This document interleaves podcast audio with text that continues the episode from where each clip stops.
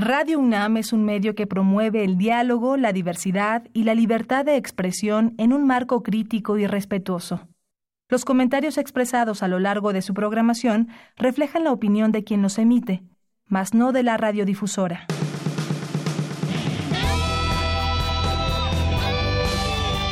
Prisma RU. Relatamos al mundo.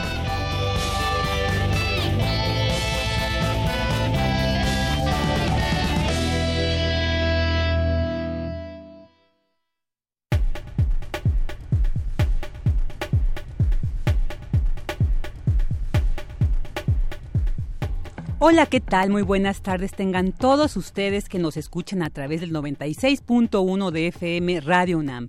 Bienvenidos a Prisma RU. Soy Virginia Sánchez y en nombre de mi compañera Deyanira Morán les doy la más cordial bienvenida. Este martes les compartiremos información sobre biotecnología y sus beneficios.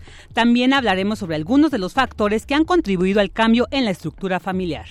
Tendremos información sobre un tema urgente como es el programa de contingencias ambientales atmosféricas extraordinarias para partículas menores. También tendremos información sobre un convenio entre la UNAM y la Comisión Nacional de Búsqueda de Personas Desaparecidas. En Cultura, Tamara Quirós nos hablará sobre la obra Edipo, Nadie es ateo. Y en entrevistas, pues hablaremos sobre el amparo que unos ciudadanos ganaron en contra de la flexibilización en el programa de verificación. También hablaremos sobre el dictamen aprobado por el Congreso que establece que a partir del próximo año se prohíbe el uso de plásticos y la comercialización y entrega de productos de un solo uso. También platicaremos con damnificados unidos de la Ciudad de México sobre la atención que han recibido del gobierno de la ciudad y el avance en la reconstrucción. Y como todos los martes, tendremos las secciones de poetas errantes, poesía RU y a la orilla de la tarde. Así que quédese con nosotros, bienvenidos a Prisma RU, desde donde relatamos al mundo. Relatamos al mundo. Relatamos al mundo.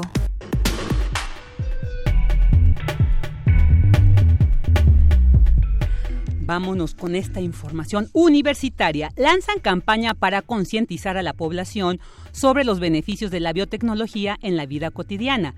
Dulce García nos tiene los detalles. La Facultad de Medicina y la Comisión Nacional de Búsqueda de Personas Desaparecidas formalizan convenio de colaboración. Más adelante, Cristina Godínez con la información. En conferencia de prensa, la jefa de gobierno Claudia Sheinbaum informó que se preparan nuevas medidas para cuando exista una alta de concentración de partículas por moléculas 2.5 micrómetros. Cindy Pérez nos tendrá todos los detalles. En temas nacionales, el gobierno federal presentó su estrategia nacional para reducir el consumo de drogas entre los jóvenes con información y sin estigmatizar.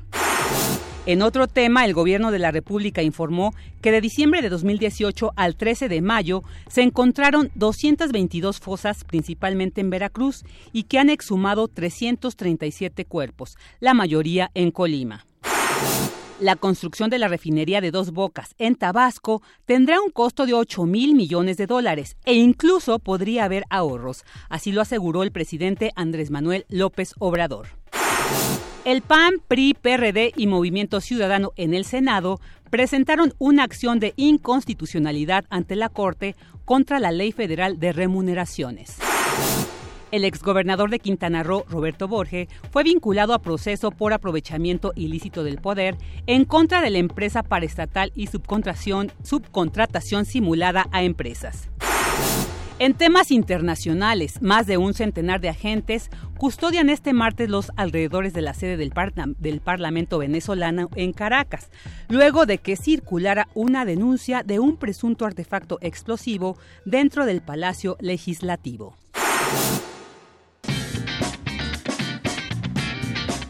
Hoy en la UNAM, ¿qué hacer y a dónde ir?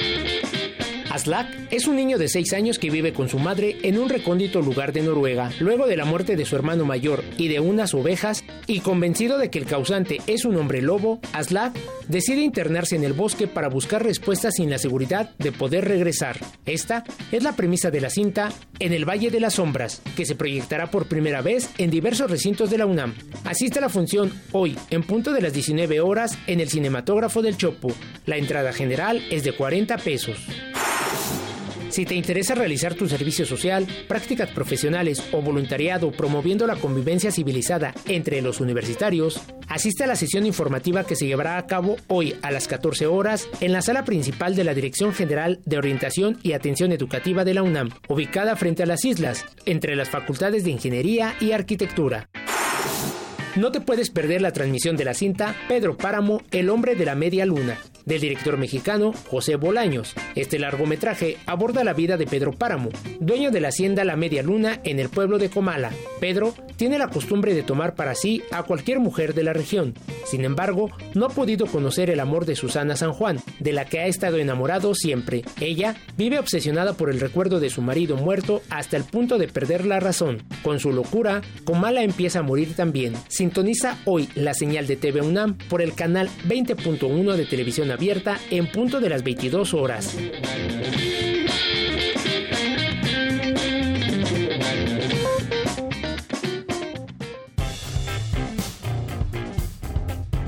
Campus RU. Una de la tarde con 10 minutos. Y ahora vámonos con la información de nuestro campus universitario. Lanzan campaña para concientizar a la población sobre los beneficios de la biotecnología en la vida cotidiana. A continuación, Dulce García nos tiene la información. ¿Qué tal, Dulce? Vicky, muy buenas tardes a ti al auditorio de Prisma RU. La biotecnología es una de las áreas con mayor fortaleza de la ciencia mexicana, pues cuenta actualmente con más de 8.500 profesionales activos, el equivalente a una tercera parte de la investigación nacional, entre los cuales se encuentran numerosos hombres y mujeres, líderes de renombre internacional, expertos en virología, neurobiología, microbiología, inmunología, genética, genómica, bioinformática, bioingeniería, entre otras disciplinas. Por ello, el foro consultivo Científico y Tecnológico ofreció la conferencia de prensa para dar a conocer la campaña La biotecnología te beneficia, con el objetivo de concientizar a la población sobre los beneficios que día con día brinda la biotecnología a todos. Al respecto habla el doctor Tonatiu Ramírez, académico del Instituto de Biotecnología de la UNAM. Cuando un paciente, por ejemplo, se le aplica un biomedicamento, una insulina, una eritropoyetina, un interferón, un anticuerpo monoclonal, el primer beneficiado obviamente es el paciente, porque se le está salvando la vida. ¿no? Hay enfermedades que, afortunadamente, gracias a la biotecnología, eh, ya pueden ser una opción para los pacientes. Antes se morían, ahora ya no. Entonces, el primer beneficiado es el paciente. Pero detrás de ese beneficio, eh, que es el más, más importante, hay todo este beneficio hacia la sociedad. Un país que en su territorio tenga integradas estas cadenas productivas va a generar el beneficio al usuario final, pero genera beneficio al resto, al resto de los actores que participan.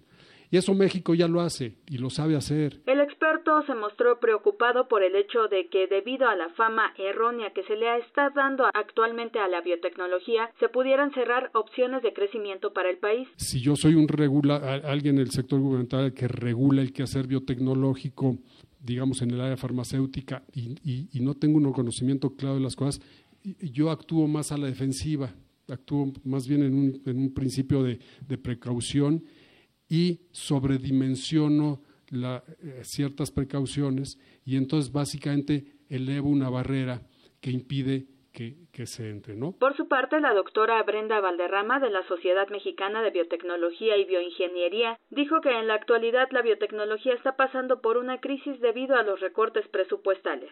Sin embargo, la biotecnología en estos momentos a pesar de su avance, la biotecnología mexicana, por supuesto, de tener los elementos, de tener los recursos humanos, está en un momento de crisis. Los recortes presupuestales de los últimos años han puesto en riesgo el avance de esta disciplina, que por su naturaleza requiere de la adquisición de equipos sofisticados y también de la importación de materiales y de muestras que, que no siempre son fáciles de que crucen las fronteras. Por lo tanto, la biotecnología es una disciplina que requiere eh, una doble labor. Primero, acercar a la sociedad a través de ustedes, que son los especialistas en la comunicación de los temas científicos en el periodismo nacional. Trabaja, como decía el doctor Tonatiu, desde para hacer pulque, para hacer queso, pero también eh, eh, trabaja para hacer nuevas alternativas a las quimioterapias, trabaja para hacer vacunas, antivenenos. Vicky, finalmente los expertos destacaron que la intención principal de los biotecnólogos es el de ponerse al servicio de los mexicanos. Este es el reporte. Muy buenas tardes. Muy buenas tardes, Dulce. Muchas gracias. Qué nota tan interesante. La Facultad de Medicina y la Comisión Nacional de Búsqueda de Personas Desaparecidas formalizan convenio de colaboración. Escuchemos esta nota de Cristina Godínez. ¿Qué tal, Cris? Buenas tardes. ¿Qué tal, Vicky? Un saludo para ti y para el auditorio de Prisma RU. En México hay cientos de familias que desde hace tiempo no saben el paradero de sus seres queridos. Esos que un día salieron de su casa y que desde entonces no se volvió a saber de ellos. Esto en un país donde a diario se encuentran fosas o restos de personas sin identificar. En este sentido, y para apoyar en la tarea de identificación de las personas, la licenciatura en Ciencia Forense de la UNAM y la Comisión Nacional de Búsqueda de Personas Desaparecidas formalizaron un convenio de colaboración es Germán Fajardo Dolci, director de la Facultad de Medicina. Parte de las quejas históricas en este país, en la búsqueda de la justicia, de las instituciones que buscan la justicia, es justamente la, falta, en algunos casos, de profesionalismo de quien lo hace, o los métodos que utilizan para el objetivo que estén buscando, en este caso la búsqueda de personas. Y qué bueno que a través de la ciencia, ¿no? a través de la química, de la física, de la genética, de la propia medicina, de, todas las herramientas que tenemos hoy al día, eh, de todas las asignaturas, de todas las materias, de todas las ramas del conocimiento que existen y que se estudian en esta licenciatura. Tenemos el gusto de decir que se estudian, estudian muy bien, contamos con todos los elementos para que esto suceda. Pues qué bueno que la universidad, la facultad y la licenciatura ayudan a cumplir este objetivo del Estado mexicano Carla Quintana, de la Comisión Nacional de Búsqueda de Personas Desaparecidas, señaló que la ciencia forense en esta labor ha sido una gran aliada. La ciencia tiene que aportar mucho a la verdad de lo que está pasando en nuestro país.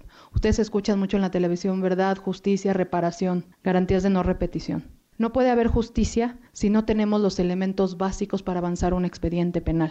¿Y dónde vamos a conseguir mucha de esa información? A través de lo que ustedes nos puedan ayudar, a través de la ciencia. Dijo que los familiares de personas desaparecidas saben que los servicios forenses no funcionan y que faltan profesionales que laboren en esas áreas. Nos hacen falta alumnos de licenciatura forense, nos hacen falta médicos forenses, odontólogos forenses, antropólogos, arqueólogos, genetistas. Ustedes díganme lo que quieran y no los tenemos, no están trabajando ahí. Y yo creo que lo que hay que cambiar mucho es la mística de qué es lo que es trabajar no para un CEMEFO o no para la Comisión Nacional de Búsqueda o para la Comisión Estatal de Búsqueda, sino para las familias que están buscando a sus familiares.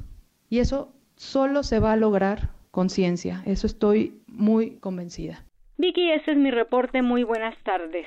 Muy buenas tardes, Cris. Y ahora vámonos con este tema que seguramente todos nos mantiene así alertas por estos días que hemos vivido de alta contaminación por tantos incendios forestales que se han vivido en la Ciudad de México y en las zonas aledañas. Por eso, ante la contingencia ambiental, la jefa de gobierno Claudia Sheinbaum ofreció una conferencia de prensa. Cindy Pérez nos presentará todos los detalles. Adelante, Cindy. ¿Qué tal Vicky? Muy buenas tardes, es un gusto saludarte. La Comisión Ambiental de la Megalópolis activó este martes la contingencia ambiental extraordinaria para el Valle de México luego de que se registraran 158 puntos de partículas menores en el municipio de Nezahualcóyotl, Estado de México. Asimismo, la mayoría de las estaciones ubicadas en la zona metropolitana del Valle de México registran mala calidad del aire con más de 100 puntos. Ante este panorama se reunieron la jefa de gobierno de la Ciudad de México, Claudia Sheinbaum, y los integrantes de la Comisión Ambiental de la Megalópolis, al término ofrecieron una conferencia de prensa en donde el subsecretario de Gestión para la Protección Ambiental de la Semarnat, Sergio Sánchez Martínez, explicó que en los últimos cuatro días la calidad del aire en la zona metropolitana del Valle de México se ha visto afectada por altas temperaturas, sequías e incendios. Entre el 9 y el 13 de mayo se han registrado 66 en la Ciudad de México. Sánchez Martínez recalcó que la Comisión Ambiental estará sesionando permanentemente y dará comunicados tres veces al día, a las 10 de la mañana, a las 15 horas y a las 20 horas. La próxima semana anunciaremos la actualización del programa de contingencias ambientales atmosféricas, así como modificaciones al programa Hoy no circula y el calendario de actualización de normas oficiales mexicanas de alto impacto para la reducción de emisiones.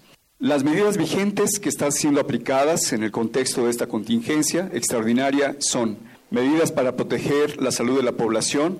En cuanto a las medidas de vigilancia ambiental, Continuar el esfuerzo de vigilancia y control que se ha establecido desde el sábado 11 de mayo para el control de fuentes ostensibles de contaminación en el transporte, la industria, los servicios, quemas y otras prácticas. En particular, se intensifica la vigilancia y atención de incendios por quemas agrícolas y forestales. En relación con medidas para reducir emisiones por quema de materiales, biomasa y combustibles, se suspenden las actividades de construcción, demolición y movimiento de tierras en obras mayores a 5.000 metros cuadrados de superficie. Por su parte, Ricardo Prieto González, del Servicio Meteorológico Nacional, explicó que las temperaturas en el Valle de México han estado arriba de los promedios históricos durante prácticamente todo este año. Vamos a escucharlo. Estas temperaturas han variado entre 2 y 5 grados centígrados arriba del promedio, dependiendo de la semana específica en la que se vea. En los primeros cuatro meses de 2019 apenas llevamos una lluvia acumulada en promedio de 22.5 litros por metro cuadrado. Esto es un 51% arriba del promedio. Es decir, se están combinando estas condiciones de temperaturas cálidas y baja precipitación. Eh, para el día de hoy todavía estamos pronosticando este, sin lluvias en el Valle de México. Sin embargo, a partir de mañana y hasta el viernes 24 de mayo estamos pronosticando una condición de lluvias dispersas eh, de corta duración y que se mueven rápidamente sobre el Valle de México. Es decir, tenemos una probabilidad de precipitación entre el 10 y el 30% en estas dos semanas que continúan. En tanto, la jefa de gobierno, Claudia Sheinbaum, recalcó que si las condiciones empeoran, se darán medidas adicionales de acuerdo con la medición de contaminantes de la Ciudad de México. Vamos a escucharla. Lo que se consideró son aquellas actividades que generan mayor concentración de 2.5 y es una contingencia extraordinaria. Eh, por eso se dice que se evaluará a las 2, 3 de la tarde eh, de continuar estos altos índices o eh, combinarse con una eh, contaminación alta por ozono, que ya serían dos contaminantes, entonces emitiría eh, la contingencia con medidas adicionales. Se estuvo trabajando esto con distintos expertos, tanto de salud como de la propia Universidad Nacional. Estuvo hace un rato la directora del Centro de Ciencias de la Atmósfera. Entonces consideró que estas son medidas por el momento y estar evaluando permanentemente por si se requieren medidas adicionales. Vicky, estaremos muy atentos a la información que surja a las 15 horas cuando se dé nuevamente un comunicado por parte de la comisión. Por lo pronto les dejamos a los radioescuchas las recomendaciones para reducir la exposición al aire contaminado, evitar actividades al aire libre, no realizar actividades vigorosas tales como ejercicio intenso, el cual incrementa la dosis de contaminantes inhalados, evitar la realización de actividades cívicas, culturales, deportivas y de recreo al aire libre en centros escolares, permanecer en interiores con las ventanas y puertas cerradas, evitar la cocción de alimentos con leña, carbón o gas, no prender velas o incienso y no fumar. En caso de contar con aire acondicionado, utilizarlo en modo de recirculación si tiene que realizar actividades de limpieza que sean en número. Facilitar el trabajo desde casa, especialmente para trabajadores que forman parte de los grupos sensibles. Hasta aquí la información. Muy buenas tardes. Muy buenas tardes, Cindy. Pues ahí están las recomendaciones, pues para estar aquí eh, en esta ciudad ahí pues esquivando un poco estas afectaciones que esta alta contaminación que estamos viviendo pues provoca. Y bueno, pues en este tema, siguiendo en este tenor, hace unos días un juez concedió un amparo en contra de la verificación vehicular, vehicular, el cual fue interpuesto por dos abogados que buscan dar marcha atrás a las nuevas reglas de este programa establecidas por el gobierno de la Ciudad de México. Y pues para hablar sobre este tema tenemos en la línea precisamente uno de los abogados, Bernardo Bolaños, profesor de Derecho Ambiental de la UAM Xochimilco. ¿Qué tal, Bernardo? Muy buenas tardes. ¿Qué tal? Buenas tardes, Virginia.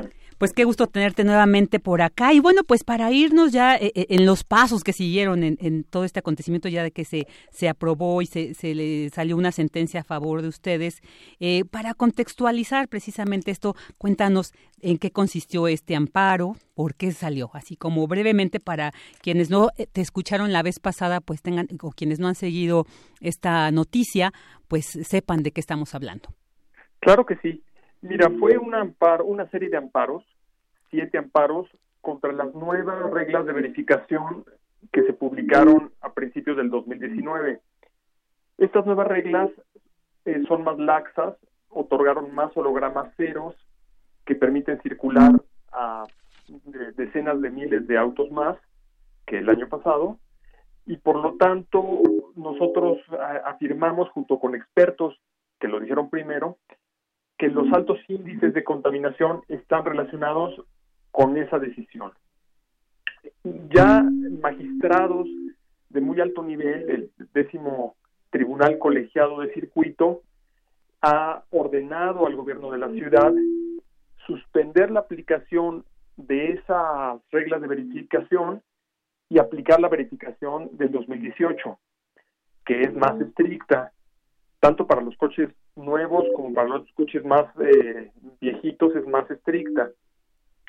Y ahora estamos esperando pues que, el gobierno de la ciudad acate esta resolución y si no proceder para eh, denunciar la inaplicación de la sentencia, pero pues no, no queremos llegar a eso. Claro, eh, y bueno, en respuesta a esto, la jefa de gobierno, Claudia Sheinbaum, ha dicho que se demostrará que pues el programa de verificación vehicular 2019 está acorde con las normas ambientales impuestas por la Federación y pues dijo esto lo van a demostrar, lo van a especificar en procedimiento jurídico, en el procedimiento legal. ¿Qué opinas al respecto?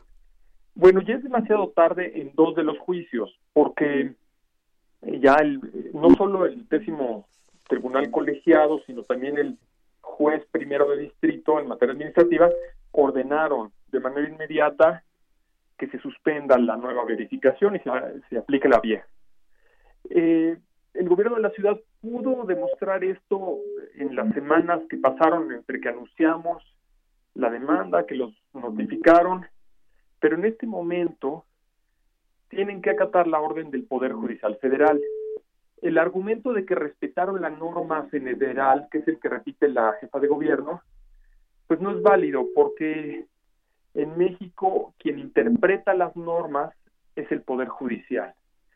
Si el Poder Judicial Federal dice que no se cumplió adecuadamente la, regla, la reglamentación ambiental, pues esa es la verdad jurídica. E, existe un una posibilidad de que ellos reviertan esta medida, pero tienen que aplicarla primero. Es decir, en lo inmediato deben cumplir con aplicar la verificación del 2018 y si pretenden ganar en juicio, pues volverán a poner sus reglas de verificación unas semanas después, lo cual es absurdo porque no se trata de jugar con la ciudadanía, nosotros creemos, junto con la Suprema Corte de Justicia de la Nación, que tiene jurisprudencia al respecto, que la verificación estricta es la única que protege el derecho humano al medio ambiente sano. Eh, ¿Cuándo se tendría que cumplir con esta sentencia? Si dices en lo inmediato, pero ¿de qué estamos hablando? ¿Cuándo sería ese inmediato? Esta semana. Esta semana digamos, ese sería el paso a seguir. después de esta sentencia se tiene que regresar a este programa vehicular del 2018. Posteriormente, las autoridades ya podrán, eh, digamos, interpelar esta sentencia, argumentarlo, pero esta semana tendremos que regresar a este programa 2018. Sí, ellos ya debieron haber acatado la sentencia. Como no lo han hecho, nosotros metimos, interpusimos un escrito eh, que pide a los jueces del, del el juzgado primero y la juez que recibió la orden del juzgado décimo que, que notifiquen a las autoridades del DF de, de la Ciudad de México y hagan cumplir la sentencia.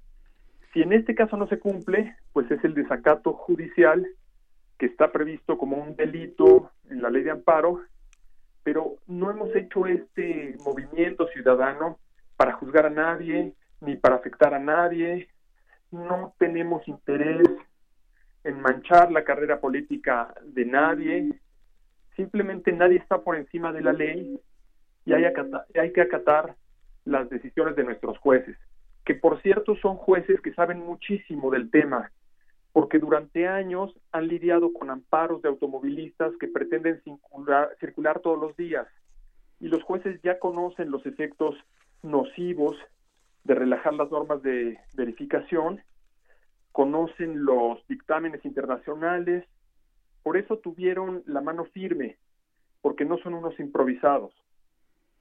Claro. Oye, Bernardo, pero ante este argumento de Claudia Sheinbaum, que dice este, este nuevo programa está acorde con las normas ambientales que ha dictado la Federación. Hay que poder sí, porque de repente podemos decir que es un argumento pues sustentable y que pues no, no, no contraviene contra ello y que al contrario están tratando de alienarse a estas normas. Entonces, ¿ustedes ahí qué argumentarían? Concretamente, la Constitución está arriba de cualquier norma oficial. Lo que determinan los jueces es que la verificación del 2018 es la obligatoria de acuerdo con la, con la Constitución. Esa del 2018 no viola la norma federal, pero la jefa de gobierno quiere una verificación más laxa que según ella le permite la norma federal, pero no se lo permite la Constitución. Si tuviera mejores abogados tal vez le dirían los derechos humanos no son reversibles, ya alcanzamos un nivel que no se puede echar para atrás hay jurisprudencia desde el 2017. Eh, es básicamente esa la razón. Con esto de la jurisprudencia desde 2017, que al parecer fue con un caso no relacionado con ese tema, entonces con un solo caso se puede establecer esta jurisprudencia. Y también la otra pregunta que, que quisiera hacerte, ¿esta refuerza entonces el, el, procedimiento de amparo que ustedes promovieron?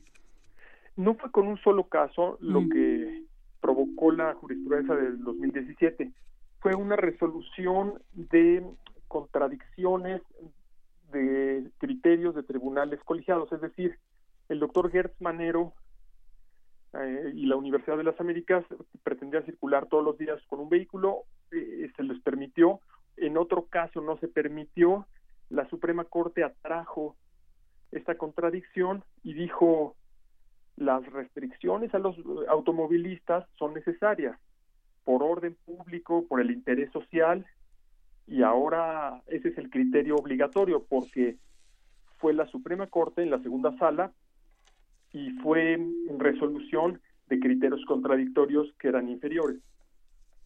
Ok, sí, sí, eso es muy interesante. Bernardo, también quisiera preguntarte tú desde este ámbito, de esta visión de lo legal, eh, yo creo que también atender o, demandar esta cuestión que se atienda, la, la, en este caso, el programa de verificación vehicular, yo creo que también tendría que atenderse esta cuestión del, del, transporte público, porque sería como la alternativa. Dejo de circular unos días, pero bueno, ¿cómo me transporto?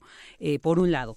Eh, también se ha, algunos estudios demostraron cuando se implementó el programa de Hoy No Circula que hubo un incremento del parque vehicular entonces que también se desatendió, digamos, esa, esa parte y que, bueno, algunos han argumentado, es que si se flexibilizaron estas medidas, ¿no?, que se requieren en el programa de verificación vehicular, el que si se regresa a este programa de 2018 podría generar que precisamente este parque vehicular volviera a incrementarse porque, bueno, la gente a veces no quiere dejar el coche, entonces prefiere adquirir otro automóvil ¿no? Para nunca bajarse de ahí y no dejar de circular en, auto. Pero bueno, también por otro lado el sistema de, transporte público está en muy situaciones muy cuestionables. Entonces, también desde el ámbito legal podríamos demandar esta cuestión que se atendiera también como una alternativa que reforzara estas medidas eh, enfocadas sobre todo al, al transporte vehicular. Se podría, pero en realidad no debemos ir hacia un gobierno de los jueces. Tenemos gobernantes electos con mucha legitimidad. Lo que tenemos que hacer es que ellos mejoren el transporte público, presionarlos, mostrarles que nos interesa, mostrar también a nuestros amigos y a nuestros hijos que dejar de circular un día a la semana no es el fin del mundo. Creo que el programa hoy no circula como está actualmente y como queremos que esté, no fomenta lo que fomentó la primera versión de este programa, que era tener dos carcachas en vez de un coche bueno. Y es importante que los autos en la ciudad, en el Valle de México, sean más recientes, sean eh, pronto eléctricos, híbridos. Desde luego no todas las personas pueden pagar por esto, pero el aire lo respiramos todos, de tal manera que los coches más contaminantes pueden descansar un día y quien ahorra para tener un coche que es mucho menos contaminante tiene el premio de circular diario.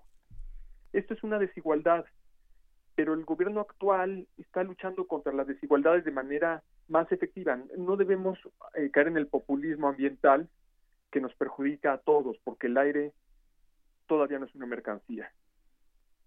Claro, sí, no, no, esperemos que, que pues como ustedes, ¿no? Que promovieron este amparo, se siga habiendo esta organización ciudadana para impedirlo. Por eso te preguntaba si desde la cuestión legal también podríamos exigir mejoras en el transporte público, de modo que, como los amparos, ¿no? Contra esto, que nosotros como ciudadanos supiéramos que tenemos esa alternativa para sumarnos, precisamente también como peatones que viajamos en transporte público, también pues reforzáramos estas medidas como el, regresar al, programa vehicular 2018. Entonces, sí como que un poco de énfasis, pues desde tu ámbito profesional, el, preguntarte esto, que además de que sí tenemos que exigir a las autoridades no concretas ahí inmediatas, pero es posible. Sí, sí es posible. Y el derecho a un medio ambiente sano está en, el más alto nivel de nuestro sistema jurídico, de tal manera que quien tenga la curiosidad de ver cómo funcionan los amparos, tenga un amigo abogado, eh, puede empezar a, planear para que el transporte público sea a través de decisiones de los jueces también eh, impulsado y mejorado. Es muy caro, es difícil litigar, hay que estar yendo a los juzgados, pero ojalá otros se lancen. Nosotros con mucho gusto damos toda la experiencia que adquirimos hasta donde hasta donde conocemos y la ponemos a disposición de quien la use de buena voluntad claro, mientras no sean los automovilistas para circular diario. Claro, claro. Bernardo, bueno, ¿algún eh, lugar ahí, alguna de tus redes donde se puedan consultar precisamente pues estos amparos o también pues para tener más información sobre esto que ustedes han promovido?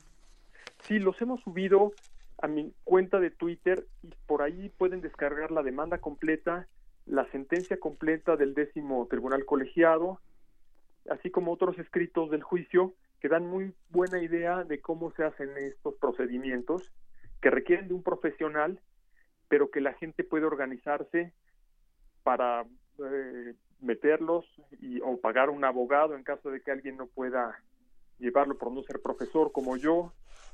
Eh, pues sí, eso, eh, a través de Twitter. Perfecto, perfecto, pues ahí está. Pues te agradecemos muchísimo, Bernardo, el que nos hayas compartido, pues y además qué, qué bien que se logró esta sentencia a favor, aunque sea provisional, pero bueno, al menos ahorita ya tenemos la certeza de que se tiene que regresar al programa de verificación vehicular 2018. y eso es un gran logro. Pues muchísimas gracias y estaremos al pendiente sobre este tema. Gracias, Virginia. Hasta luego, buena tarde. Bernardo Bolaños, profesor de Derecho Ambiental de la UAM Xochimilco y uno de los dos abogados que promovieron este amparo en contra de la verificación vehicular de establecida este año para pues poder ahí combatir esta contaminación ambiental. Relatamos al mundo. Relatamos al mundo. Porque tu opinión es importante, síguenos en nuestras redes sociales, en Facebook como Prisma RU y en Twitter como arroba PrismaRU. Y bueno, pues esta noticia que nos alegró a muchos sobre el que el Congreso aprobó un dictamen que prohíbe el uso de plásticos e impide la comercialización y entrega de productos de un solo uso a partir del año del siguiente año, del 2020. Entonces, para platicar pues sobre esta noticia, sobre esta decisión, tenemos en la línea al doctor Carlos Felipe Peña Malacara, investigador del Instituto de Biotecnología. ¿Qué tal, doctor? Muy buenas tardes. ¿Qué tal? Buenas tardes, un gusto. Igualmente, pues para empezar, ¿qué, qué, representa esto? ¿Qué, ¿Qué, implica? ¿Qué son estos eh, plásticos de un solo uso? ¿Hacia dónde hemos llegado, digamos, con esta aprobación? Claro, por supuesto. No, pues es excelente, ¿no? Escuchar este tipo de iniciativas para poder ir poco a poco eh, sustituyendo este tipo de, plásticos o materiales que son altamente contaminantes, como eh, pues todo el mundo ya ya lo conoce, ¿no? Es una problemática no nada más del país, sino a nivel mundial de esto que tenemos con los plásticos y tenemos que ir eh, modificando ya algunos algunos hábitos de consumo incorporando nuevos productos que tengan un carácter eh, degradable o biodegradable, cosa que no tienen los plásticos que actualmente estamos utilizando. Entonces, de entrada, puedo decir que es una excelente iniciativa y que, bueno, junto con esto hay que ir aportando otro tipo de, alternativas para el manejo de esta problemática. Claro, y porque se inició con los popotes, ¿no? Que hay también como campaña en los restaurantes. Hay unos donde de plano te dicen no, o sea, existe toda la opción, pero sí al menos ya hay esa conciencia. Pero no solamente son los popotes, son también los vasos de plástico, las botellas, los globos incluso, ¿no? Y que pues entran en esta medida. Entonces, las alternativas, cómo se va a implementar, cómo, eh, a dónde, en qué campos, digamos, en las tiendas de autoservicio, pero no solamente ahí es donde se maneja el plástico. Entonces, ¿hacia qué campos estamos previendo que se va a Claro. Bueno, es que prácticamente nosotros estamos rodeados de plástico. Si imaginamos en nuestro entorno, cualquier tipo de, de producto, desde pues estos este, artículos que utilizamos día a día, a eh, cosas domésticas, eh, eh, electrónicos, eh, la misma ropa obviamente está hecha de, fibras sintéticas. Es, es, es un mundo, vamos, de plástico. Para darnos una idea de, las proporciones, estamos hablando del orden de 400 millones de toneladas al año que, que se producen de plástico y que eh, pues obviamente para enfrentar este tipo de situación tenemos que presentar algunas alternativas una de ellas tiene que ver precisamente con el, reciclado de estos materiales, este, como una de las vías para poder eh, enfrentar esto. Otras tienen que ver con la, con la producción de materiales que sean biodegradables, que es precisamente el campo en el que me especializo.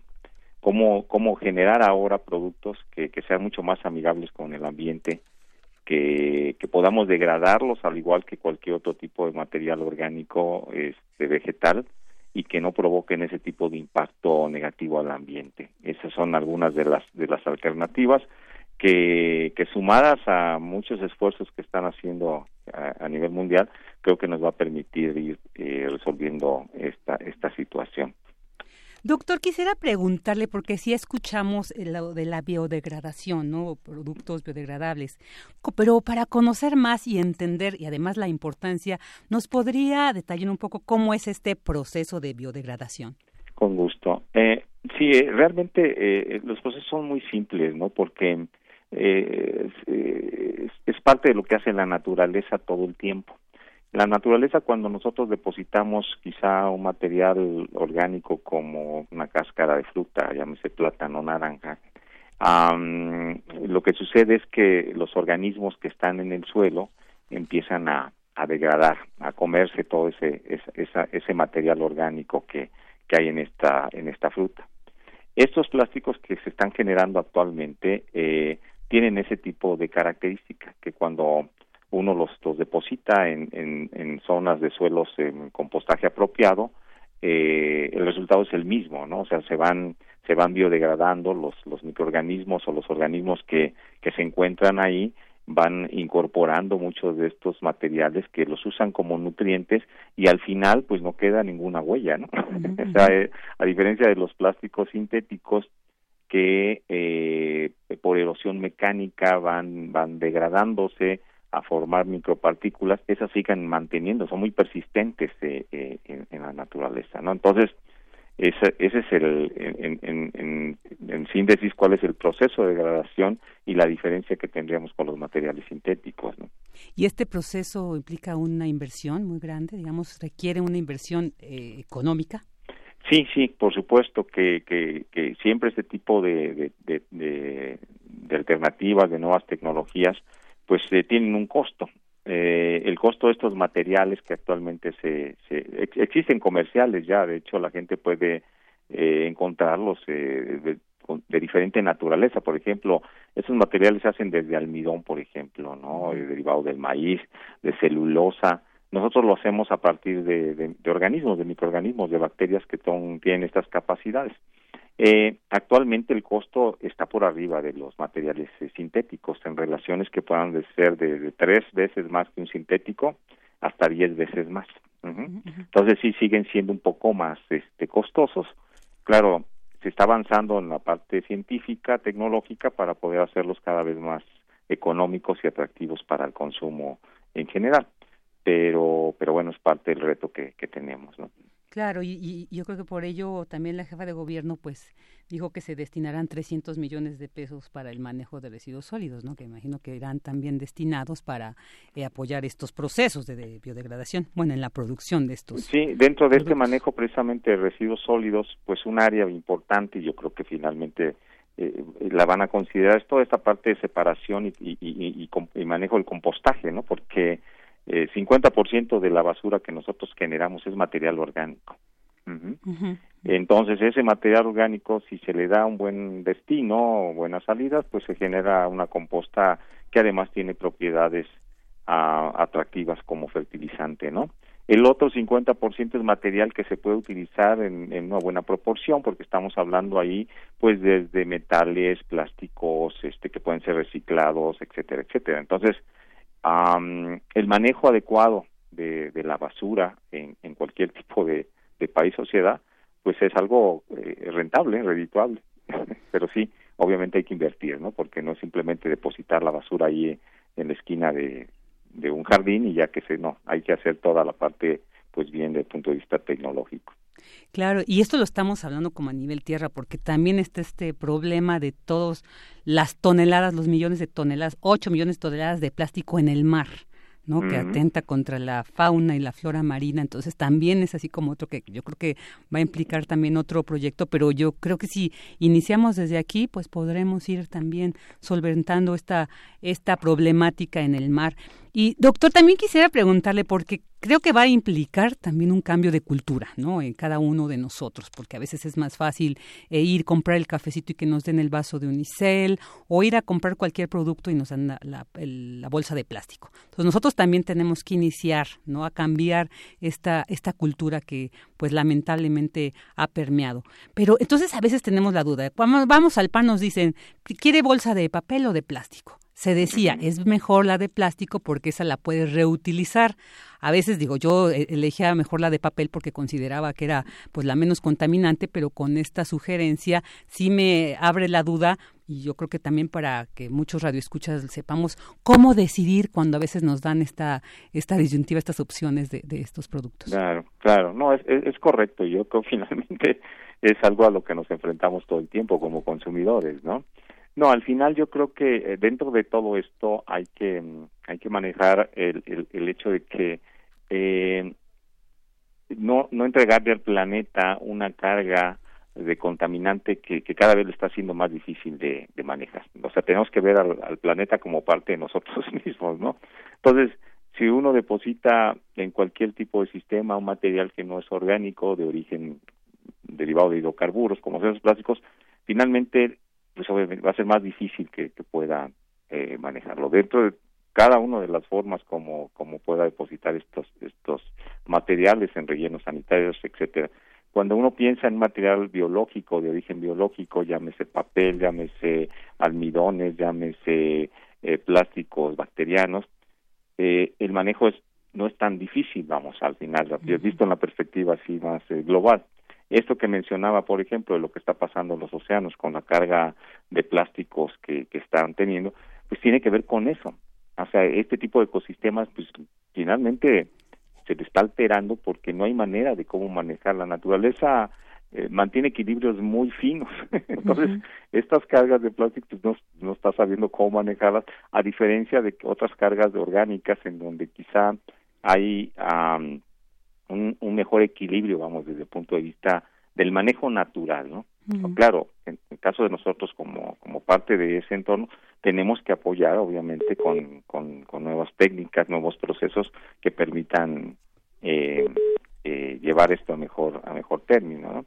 Pero sí, vamos, aquí hay cambio de hábito de parte, debe haber cambio de hábito de parte de la, de la población en cuanto a evitar, pues, al máximo el consumo de, de este tipo de productos, que es parte de eso que, que, que, nos puede ayudar. Utilizar recipientes, pues como lo que antes usábamos, quizá de cerámica, quizás si vamos a usar plásticos, estarlos reutilizando constantemente, no nada más de una sola ocasión. El plástico que estemos nosotros utilizando, eh, llevarlo a contenedores y, y, y, sitios donde puedan darle un, una salida adecuada, etcétera, ¿no? Eso por un lado. Por otro lado, evitar al máximo si tenemos la alternativa de que nos ofrecen una bolsa de papel, como usted señala, una bolsa de plástico, pues a lo mejor la bolsa de papel, pero pero también pensar en que en que podemos llevar quizá a nuestro súper una bolsa de, de, tela, de algodón, ¿no? claro, claro, y hay, hay, ocasiones, hay ocasiones hasta que bolsas hechas de almidón, ¿no? Ya hay panaderías, lugares donde pues, ofrecen el pan en, bolsas de almidón que, que son totalmente eh, biodegradables, ¿no? Entonces, alternativas hay. Hay alternativas. hay que Ay, doctor, pues muchísimas gracias por esta interesante información que nos va a ser muy útil y ya ahora que se ha aprobado este, este dictamen. Le agradecemos mucho que haya estado con nosotros aquí en Prisma RU. Un gusto, hasta luego. Hasta luego, el doctor Carlos Felipe Peña Malacara del Instituto de Biotecnología. Porque tu opinión es importante, síguenos en nuestras redes sociales, en Facebook como Prisma RU y en Twitter como arroba PrismaRU.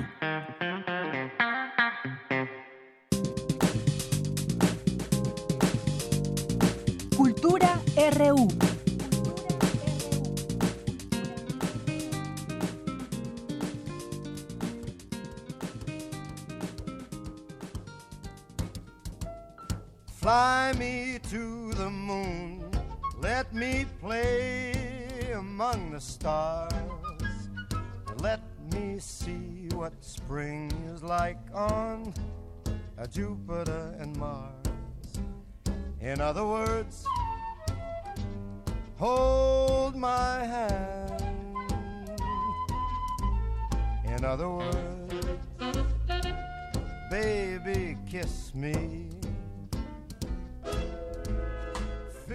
Y bueno, de esta manera musical ya llegamos a la sección de cultura con Tamara Quiroz. ¿Qué tal? Buenas tardes. Hola Vicky, es un gusto saludarte. Qué, qué grato es compartir contigo los micrófonos.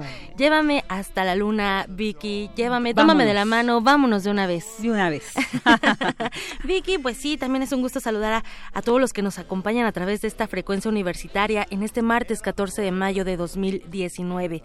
Nuestra producción a cargo de Rodrigo Aguilar nos comparte este fragmento musical y bueno, en voz del cantante y actor Frank Sinatra, que murió el 14 de mayo de 1998.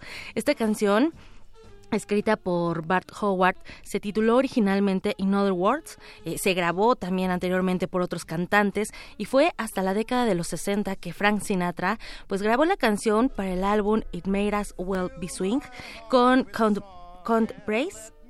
Basie. Count Basie y bueno, se convirtió así en la versión que muchas personas identificamos. Vicky, que esta efeméride musical sea un pretexto para bailar. Aquellos que nos escuchan, si están en la oficina, que agarran a un compañero, si están solos, pues que también bailen.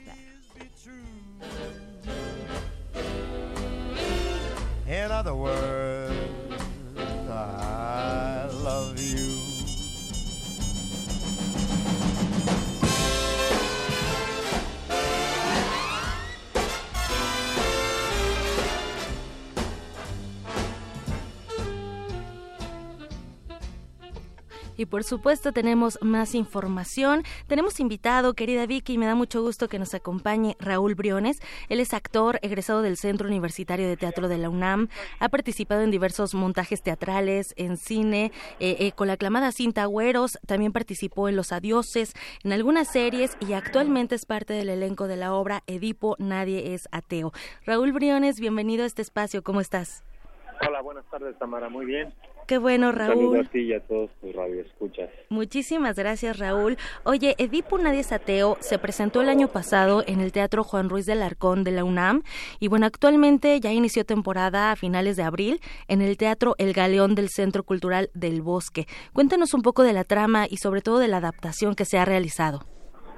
Así es, pues estamos en el Centro Cultural del Bosque, en el Teatro El Galeón, los lunes y los martes, y vamos a estar ahí hasta el 18 de junio. Y pues es una adaptación del mito original por parte de David Gaitán, en el que pues no está muy lejos de la anécdota original, pero aquí recalca el vicio de carácter que tiene Edipo, que es la soberbia. Entonces vamos a ver a un Edipo mucho más extrovertido, mucho más exhibicionista, mucho más hedonista, megalómano, y lo que trata de hacer David Gaitán con esta adaptación es pues hacer un paralelismo entre la vida privada de los gobernantes y cómo esto incide en la vida pública de sus gobernados. Entonces esa es la gran diferencia que David explota en esta versión de este texto. Claro, Raúl, bueno, de hecho mencionas esta línea divisoria, ¿no? Entre lo público y lo privado, eh, ¿qué es lo que lleva a los gobernantes a tomar ciertas decisiones? En alguna ocasión David Gaitán, eh, bueno, dijo que esta obra la escribió en tiempos de elecciones. En este 2019, ¿cómo ves tú esta obra? ¿Cómo la llevarías a nuestro eh, Edipo contemporáneo, por decirlo de alguna forma, a este 2019? Pues yo creo que desafortunadamente no difiere mucho del impulso original de David justo al escribirlo en torno a las elecciones, pues algo que el tema principal que toca esta obra es la verdad. ¿Qué es la verdad y cómo trastocar la verdad puede llevarnos a todos a una tragedia en común? Y ahora que estamos tan bombardeados por fake news, por, pues, no sé, información que no es precisamente la real para modificar una opinión pública, pues creo que sigue siendo de una enorme pertinencia esta versión de David Gaitán que sugiere como solución a la peste el decir la verdad a toda costa y en esa en ese ejercicio de la verdad Edipo se ve frente a su propia mentira o a la mentira que ha vivido en su vida sin haberse dado cuenta. Ok, un concepto que parecería muy fácil, ¿no? Pero cuando obtienes la verdad, ¿qué haces con ella también? ¿O cuál es la verdad de cada quien? Oye, Raúl, la escenografía y la iluminación, bueno, están a cargo de Alejandro Luna, que es eh, uno de los, de, los escenógrafos más reconocidos de nuestro país. Y también compartes el escenario con otros actores, cinco actores. Platícanos quiénes son parte del elenco. Eh, pues sí, la escenografía y la iluminación justo la hace Alejandro Luna y pues él eligió, es una cosa muy chistosa que él mismo dice, que dice, cuando no sepas qué hacer como escenógrafo, pon una mesa. Y ahí se soluciona todo. Y de hecho hay una mesa y sillas. De hecho hay una mesa, exacto. Eh, porque en realidad lo que él quería plantear junto con David es pues este lugar íntimo donde se toman las decisiones del reino, que pues, es esta especie de sala de juntas, que al mismo tiempo se convierte en la alcoba y al mismo tiempo se convierte pues en ese lugar donde se salen los pensamientos de lo público a lo privado. Yo comparto escena con Carolina Politi, que interpreta precisamente a Yocasta, con Diana Sedano como Tiresia, Adrián Ladrón como Creonte y Ramón Morales como el mensajero. Ese somos el elenco de Edipo.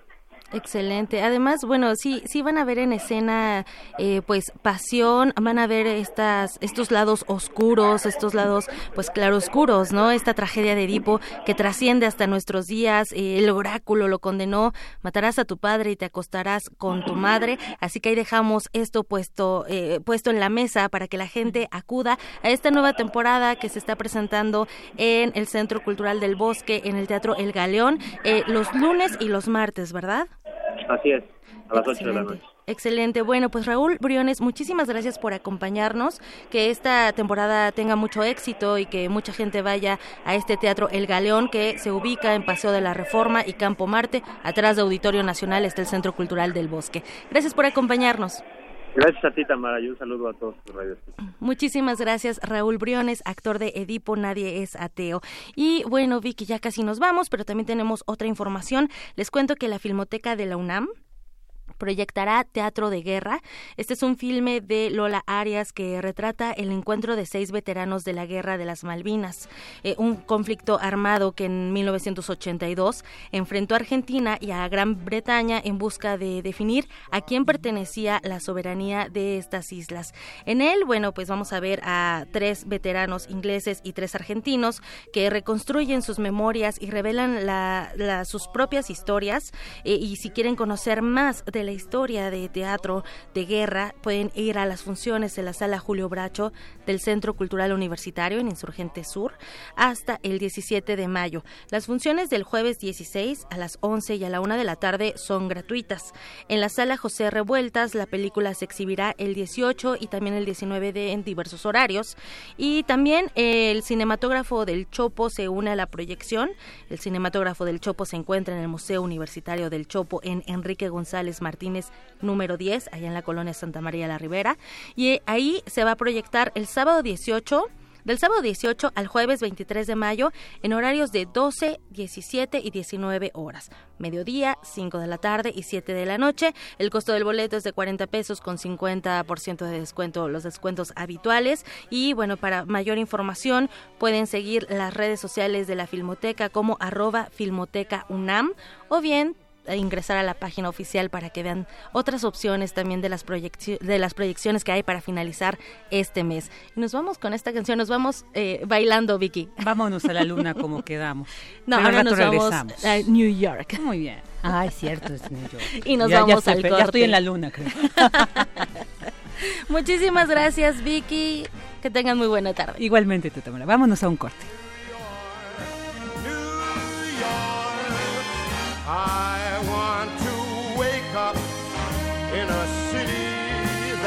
Never sleeps and find I'm a number one, top of the list, king of the hill, a number one.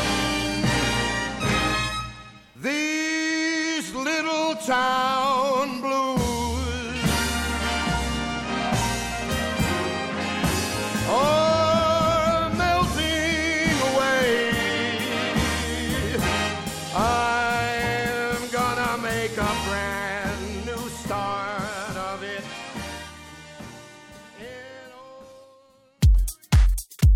Prisma RU. Relatamos al mundo.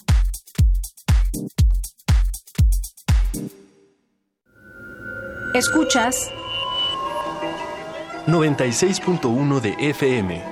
XEUN. Radio UNAM. Comenta en vivo nuestra programación. Facebook Radio UNAM. Twitter arroba Radio UNAM. Radio UNAM. Experiencia sonora.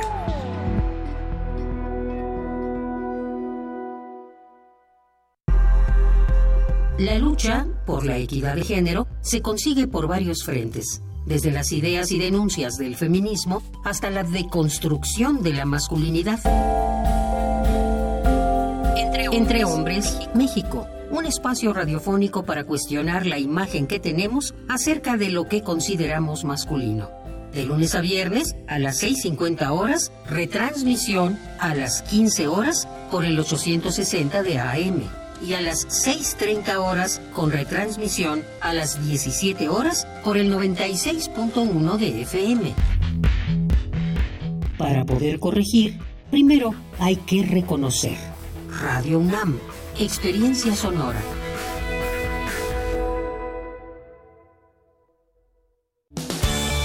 Un nuevo año es un buen momento para renovarse. Y en el INE es muy sencillo. Revisa tu credencial para votar y si tiene un 18 en la parte de atrás o su vigencia al frente dice 2018, ya venció y no es válida para ningún trámite oficial. Renuévala cuanto antes. Acude al módulo del INE más cercano. El trámite es rápido y sencillo. Recuerda que tu INE te identifica. Porque mi país me importa, renuevo mi credencial para votar y la mantengo actualizada. Instituto Nacional Electoral. INE. Bríndale protección a tu hija. Si cursa el quinto año de primaria, vacúnala contra el virus del papiloma humano. También es momento de completar los esquemas de vacunación de tus hijos. Recuerda, las vacunas son seguras y gratuitas. Prepara su cartilla y participa en la Segunda Semana Nacional de Salud 2019. Del 20 al 24 de mayo acude a tu unidad de salud. Por el bienestar de tu familia y de México, vacúnalos. Secretaría de Salud. Este programa es público ajeno a cualquier partido político. Queda prohibido su uso para fines distintos a los establecidos en el programa.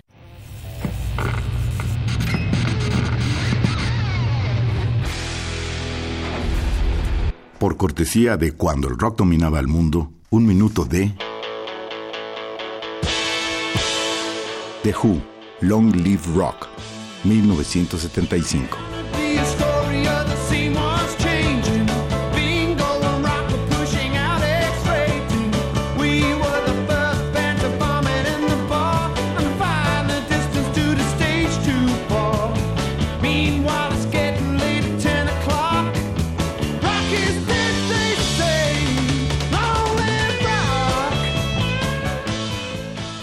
Escúchanos todos los viernes a las 18.45 horas por esta frecuencia. 96.1. Radio UNAM. Experiencia sonora.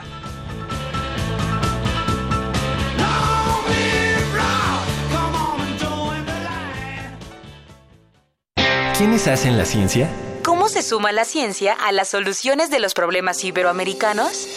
Científicos, investigadores y académicos de Iberoamérica hablan de los avances en ciencia, tecnología e innovación que inciden en nuestra vida. La ciencia que somos. Iberoamérica al aire. Viernes a las 10 y media de la mañana. 96.1 de FM. Retransmisión, domingos a las 9.30 de la mañana por el 860 de AM. Radio UNAM. Experiencia sonora. Tu opinión es muy importante. Escríbenos al correo electrónico prisma.radiounam@gmail.com.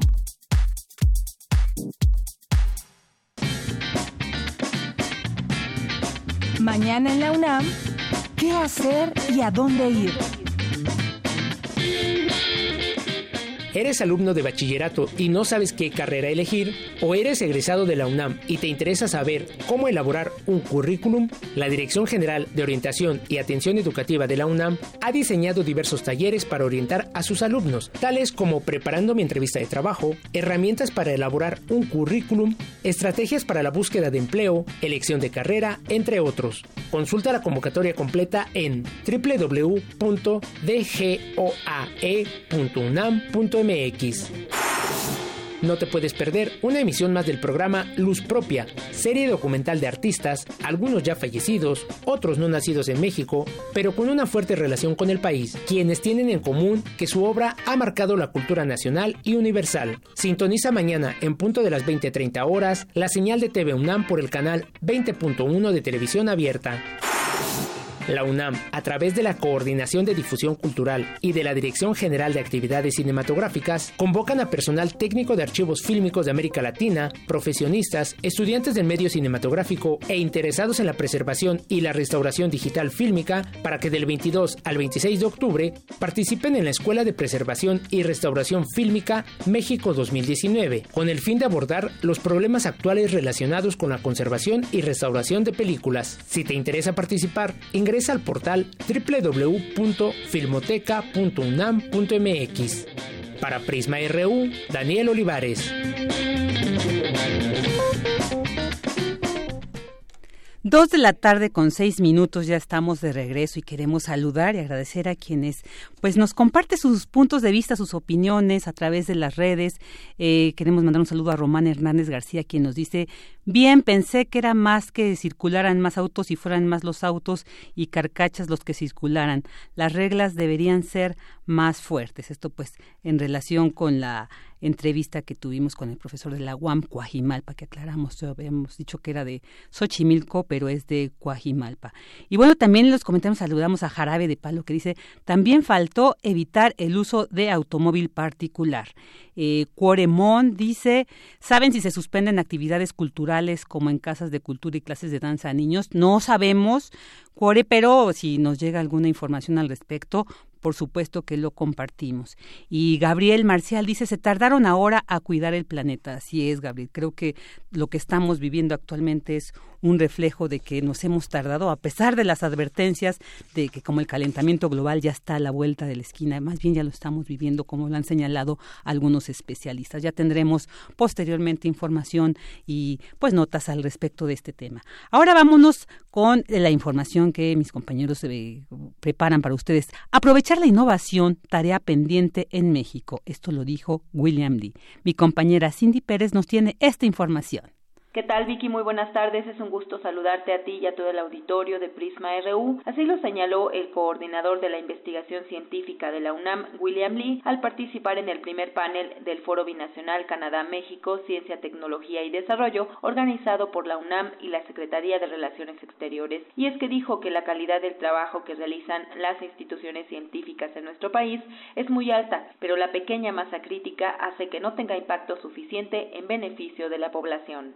Primer lugar, creo que la innovación como tal y el aprovechamiento de la innovación es una de las tareas pendientes más importantes que tenemos como comunidad en conjunto, academia, empresa, sector social y sector de gobierno en México.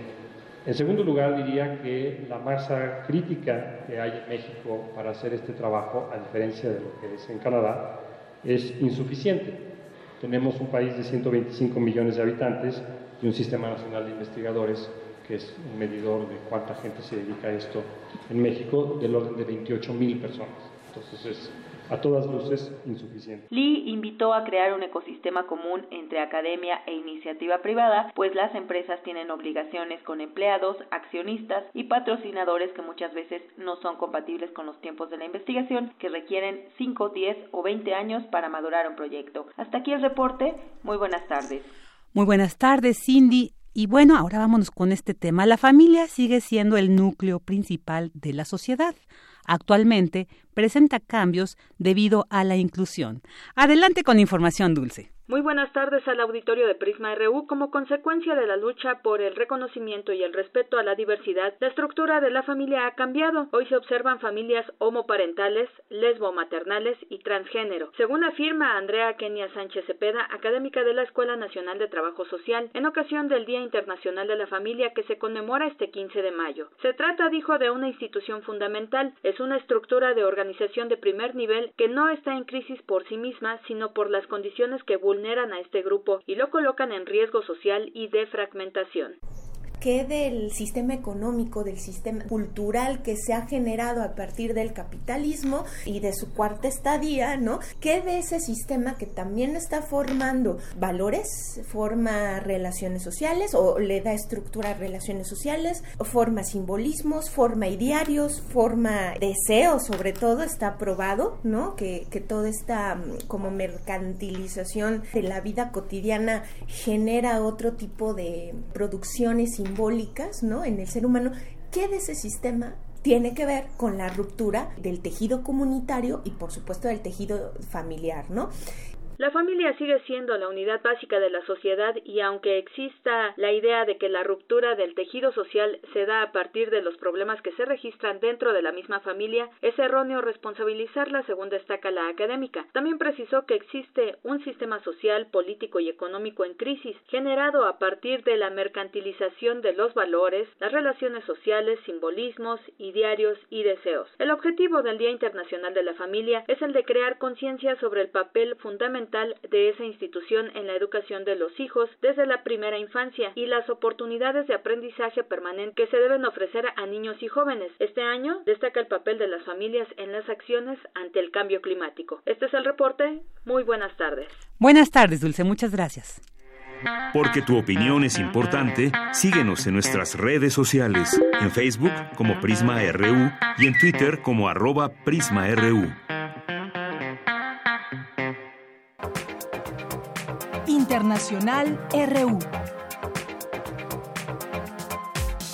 Un terremoto de magnitud 7.7 grados se registró este martes en Papúa Nueva Guinea, con epicentro localizado a 28 kilómetros de la ciudad de Cocopo. El Centro de Alerta de Tsunamis del Pacífico emitió advertencia para zonas del Pacífico tras el sismo. El Departamento de Defensa de Estados Unidos está analizando la posibilidad de enviar al menos 120 mil militares a Oriente Medio por el conflicto con Irán. De cumplirse esta medida, se profundizaría la tensión en la región y el país norteamericano. El ministro de Relaciones Exteriores de Rusia, Sergei Lavrov, le pidió al secretario de Estado estadounidense, Mike Pompeo, que ambas naciones dejen a un lado las desconfianzas y encuentren la forma de trabajar juntos de manera constructiva. Creo que es hora de empezar a construir un modelo nuevo, más responsable y constructivo de nuestra percepción mutua. Nosotros estamos listos si nuestros homólogos estadounidenses muestran un interés recíproco. Por su parte, Mike Pompeo aseguró que el presidente Donald Trump está decidido a mejorar las relaciones con Rusia. Uh, sí que hay muchas diferencias, muchos desacuerdos, pero estamos dispuestos a encontrar un compromiso si podemos uh, discutir seriamente estos asuntos. Hemos uh, hablado sobre bastantes temas serios como Afganistán, como Siria. El presidente Trump ha hecho claro que quiere mejorar las relaciones entre ambos países para que sean exitosas para ambos pueblos. Esta mañana se registró tensión en la Embajada de Venezuela en Washington, tras el intento de desalojo de activistas que permanecen allí para impedir la entrada del personal nombrado por el autoproclamado presidente venezolano Juan Guaidó, reconoció el representante del opositor ante la OEA, Gustavo Tarri. Agentes del Servicio Secreto y de la Policía Metropolitana les han dado órdenes de arresto. Algunos salieron del edificio y algunos siguen allí. Los que se quedaron están cometiendo un delito y van a ser expulsados. Baten el récord del mundo de inmersión en el océano y encuentran plástico. Víctor Vescovo, un militar naval retirado, hizo el descubrimiento al descender 10.928 metros en la fosa de las Marianas del Océano Pacífico, que es el lugar más profundo de la Tierra. Con audios de Euronews y RT, las breves internacionales con Natalia Pascual. Queremos escuchar tu voz. Nuestro teléfono en cabina es 55 36 43 39. Tu opinión es muy importante. Escríbenos al correo electrónico prisma.radiounam@gmail.com. Dos de la tarde con 15 minutos. Queremos agradecer a Natalia Pascual por esas noticias, esas breves internacionales. Y bueno, también para continuar con estos mensajes que nos llegaron en Twitter por estas entrevistas que tuvimos y en, en particular por la de esta sustitución de plástico. El Zarco nos dice acá, la doñita de los atoles domingueros le damos tazas. Al principio se sacaba de onda, ahora ya no dice nada. Y bueno, le responde César Soto Bretzfelder que entonces costaba el mismo precio el atole, que no aumenta más costo por el tamaño de la taza. A lo que el Zarco responde, sí, le damos una taza normal y una king size y la mitad de las veces sí copetea la última por el mismo precio. Ahí está, entonces hasta ventajas podemos obtener si usamos pues nuestros eh, utensilios ahí de siempre para que no estar contaminando el planeta. Y bueno, ahora eh, vamos a este dato, o hablar del sismo del 19 de septiembre del 2017 nos remueve el recuerdo de lo que esa mañana pues vivimos los habitantes de la Ciudad de México y otros estados donde la tierra se cimbró dejando secuelas materiales y lamentablemente físicas. Y pues sí, pues para muchos es un recuerdo porque afortunadamente no pasamos del susto, pero desde ese entonces para miles de capitalinos se ha convertido en una lucha diaria por recuperar su vivienda. Es por eso que debe reconocerse la labor de Damnificados Unidos de la Ciudad de México, organización conformada por damnificados de las diversas alcaldías que pues han mantenido una persistente exigencia hacia las autoridades para que atiendan esta situación. Así que para conocer el grado de avance que llevan tenemos en la línea a Francia Gutiérrez, vocera de Damnificados Unidos de la Ciudad de México. ¿Qué tal, Francia? Buenas tardes. Buenas tardes, Virginia. Gracias por la oportunidad, como siempre. Un saludo a toda la audiencia de Radio UNAM. Pues sí, aquí hemos mantenido un seguimiento pues a lo que ustedes han estado realizando desde que se conformaron como esta organización, porque pues siempre el lema decían ustedes, hay todavía damnificados, todavía hay gente sin casa, entonces esta situación pues no se ha resuelto. Entonces yo creo que sí es importante estar visibilizando porque pues más en una ciudad con estas características sísmicas, pues no estamos exentos de que en un momento vuelva a temblar así y también nos convirtamos en damnificados, por eso es importante pues de alguna manera este protocolo de acción que ustedes han implementado, que han establecido, pues como un, eh, digamos, paradigma para atender estas situaciones de, de desastre material en eventos naturales como un sismo. Cuéntanos, Francia, qué avances han tenido digamos, en ya casi dos años, eh, desde que se conformaron. En la demanda, eh, pues ya también además vivieron cambios de autoridades, han estado estos interlocutores, pues han cambiado y de alguna manera también las decisiones, ¿no? Y que los han llevado como a subes y bajas en cuanto al avance de la reconstrucción. Cuéntanos hasta ahora qué ha pasado. Eh, sí, fíjate, si nos hubieran dicho eh, el 20 de septiembre, tal vez el 19 no, porque todos estábamos en shock, que esto iba a empezar a dar frutos eh, dos años después, nos hubiera parecido un camino muy largo e inalcanzable y, y nos ha parecido que sí lo es, ¿no? Sí es un camino largo, pero eh, pues que, que cada una de estas personas que hoy llevamos el estatus de damnificados, no podemos eh, pues tener nuestra vida habitual o como la teníamos antes del sismo. Hemos incorporado eh, pues asumirnos como personas damnificadas eh, y lo llevamos eh, como, como una práctica. Tratamos de organizarnos, de tener nuestras asambleas, de tener nuestros procesos de construcción de propuesta y también de, levantar la voz porque ha sido muy necesario y de compartir la experiencia con otros damnificados que ni siquiera están en el paso uno de los que hemos dado. Eh, ya estos 20 meses casi, eh, hemos compartido que cerca de 23, 26 edificios han ya empezado su proceso de rehabilitación. En mi caso de reconstrucción, el edificio 1C del multifamiliar Tlalpan, nos da mucho gusto ver el avance que no solo es en papel, ya lo vemos materialmente, estamos llegando al 40% de la reconstrucción de nuestro edificio. Eh, nos, nos decían los arquitectos que la primera parte era la más larga, que era la de hacer la cimentación. Esa cimentación, pues decimos que tome el tiempo que tenga que ser para que sea segura, porque donde colapsó un edificio, pues hay, hay una cicatriz en la tierra y hay una cicatriz en las familias. Eh, el resto de los edificios de rehabilitación eh, compartimos también que entregamos ya el primero de Damnificados Unidos en Rincón del Sur 15, edificio 5, esto en la alcaldía de Coyoacán. Pero esta entrega, a pesar de que la hicimos de, con la presencia de la jefa de gobierno, nos dejó ver una serie de amenazas nuevas que, eh, pues a pesar de que ya logramos los recursos, de que ya logramos eh, proyectos ejecutivos, de, que nos estamos volviendo de alguna manera especialistas en la reconstrucción, encontramos nuevas señales de alerta. Y estas son que se eh, empieza la tendencia de entregar los edificios sin un término de habitabilidad. Nos fue muy lamentable eh, tener testimonios eh, en imágenes de nuestros vecinos de por allá, donde no tenían conexiones de luz, no tenían puertas, no tenían ventanas, los muebles del baño simplemente no estaban instalados y pues eso no es un regreso digno y seguro a casa.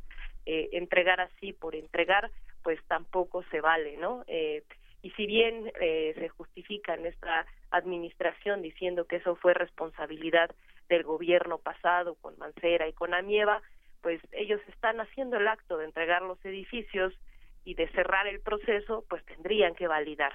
Y con esto eh, pues hemos enarbolado ahora la, la, bandera de que además de que los compañeros que faltan por tener certeza eh, de contar con recursos y de proyecto para que ya arranquen sus obras, también para quienes ya iniciaron necesitamos completa transparencia en los recursos y en los procesos, necesitamos auditar a esas empresas que no están haciendo un acto de caridad, están saliendo beneficiadas de esta desgracia. Hemos empezado a, detectar algunos casos muy alarmantes que vamos a dar a conocer el próximo jueves 16, eh, señalando cómo las empresas están abusando de esta desgracia y donde no vemos una actuación de regular por parte de la Comisión para la Reconstrucción y con ello tampoco a la jefatura de gobierno.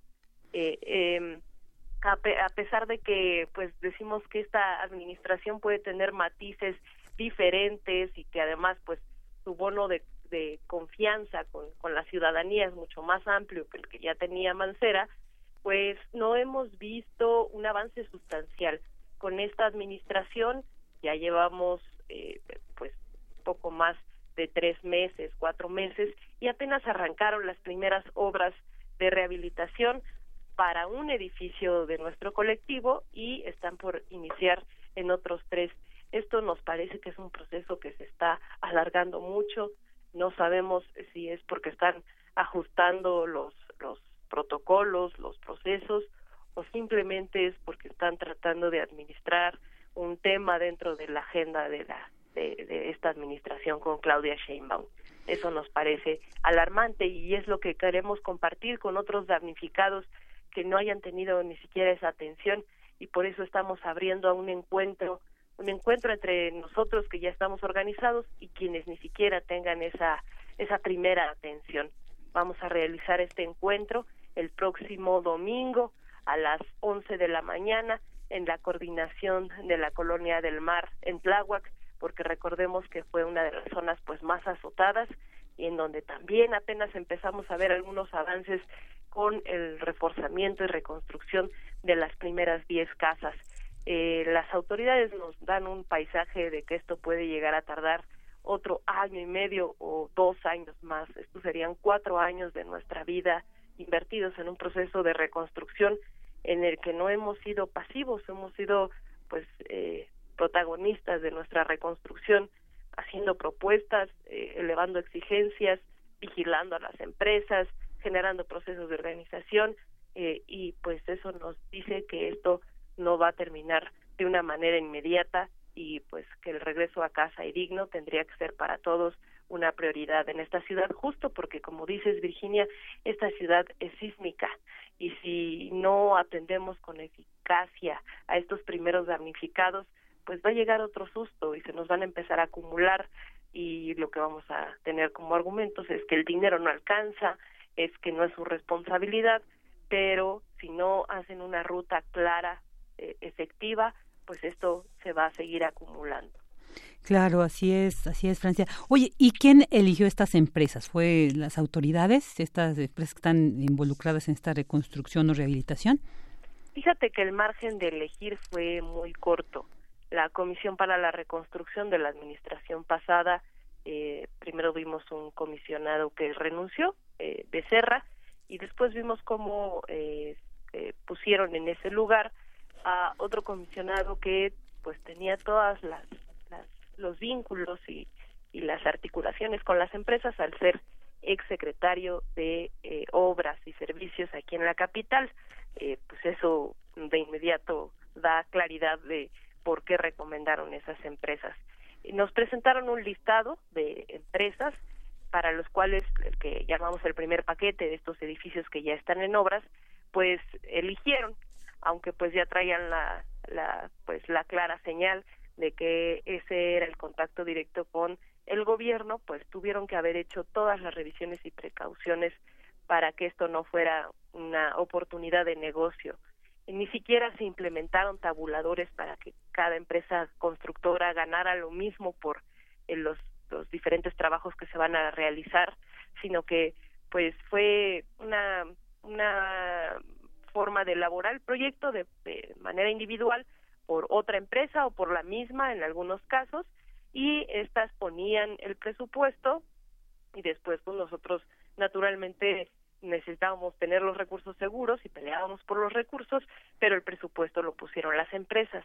Hay cuestiones mm. pues muy alarmantes en donde ni siquiera incluyen conceptos dentro de sus presupuestos que tiene que ver con, con esta parte de la habitabilidad, pero al final ellos fueron los que pusieron la cifra, las autoridades lo autorizaron y el ISC, el Instituto para la Seguridad de las Construcciones, que tendría que ser este tribunal a donde podamos acudir para ver cualquier situación de edificaciones, eh, pues fue quien revisó los proyectos y vemos casos en donde el proyecto no presentaba mejoras en la cimentación y a la hora de, realizar los trabajos de rehabilitación, pues obviamente se vio necesario intervenir la cimentación y eso desplazó el recurso que se tenía para la parte de la habitabilidad, es decir, acabados, puertas, ventanas y demás, y se, se tuvo que desplazar esa, esa, ese recurso para la cimentación.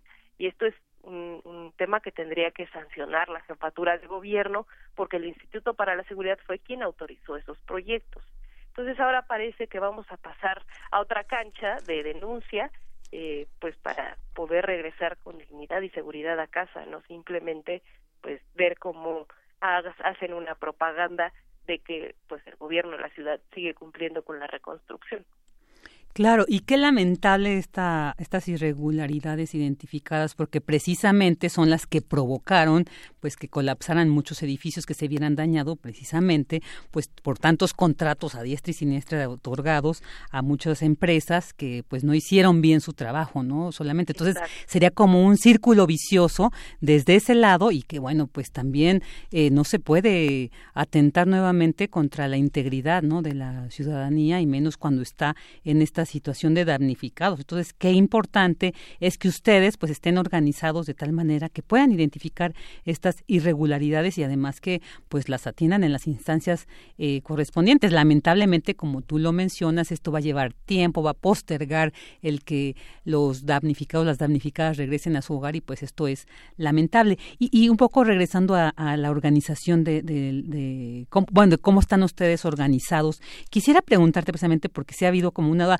hay un reconocimiento, pero también a veces es de ¿Cómo han logrado todo esto? ¿Cómo se han organizado? Eh, Francia, quisiera preguntarte. Y también si se han integrado eh, más personas a la, a, la organización, más damnificados, y en todo caso, si pudieran, quienes nos escuchen y, y, digan, yo sigo en esta condición de damnificado, nadie me ha atendido, que pudieran acercarse a ustedes, ¿todavía esto es posible? Sí, claro. Eh, pues sí, primero cerrar la, parte anterior de que justamente se le está premiando al sector que tuvo una clara responsabilidad en la afectación, en algunos casos colapso, como en el caso de Saratoga 714, que colapsó porque una inmobiliaria al lado estaba haciendo excavaciones con maquinaria muy eh, pesada, se le hizo la denuncia meses antes del sismo y la consecuencia fue que el edificio colapsó el día del sismo sin, sin tener su estructura en riesgo, pero sí se debilitó la cimentación por la de al lado. Eh, y también se les está premiando con este modelo de reconstrucción a través de la redensificación, en donde les garantizan un negocio mayor del 35% extra, en donde pues vemos cómo eh, hacen negocio no solo las inmobiliarias, sino el gobierno se asume como socio de estas empresas porque dice que esa es la diferencia con el gobierno anterior, que el gobierno anterior endeudaba a las familias para que tuvieran este proceso de redensificación y ahora el comisionado Cravioto se asume como inmobiliaria, como, como factor este, de mercado para decir nosotros vamos a poner a la venta estos departamentos extras y con eso se va a generar más capital pero no por, no sabemos por qué la perspectiva es generar más capital y usar el fondo eh, de, el fondo público para garantizarle a las inmobiliarias este negocio y pues eso eso nos preocupa no y, y, y no no tienen una salida de atención a la emergencia con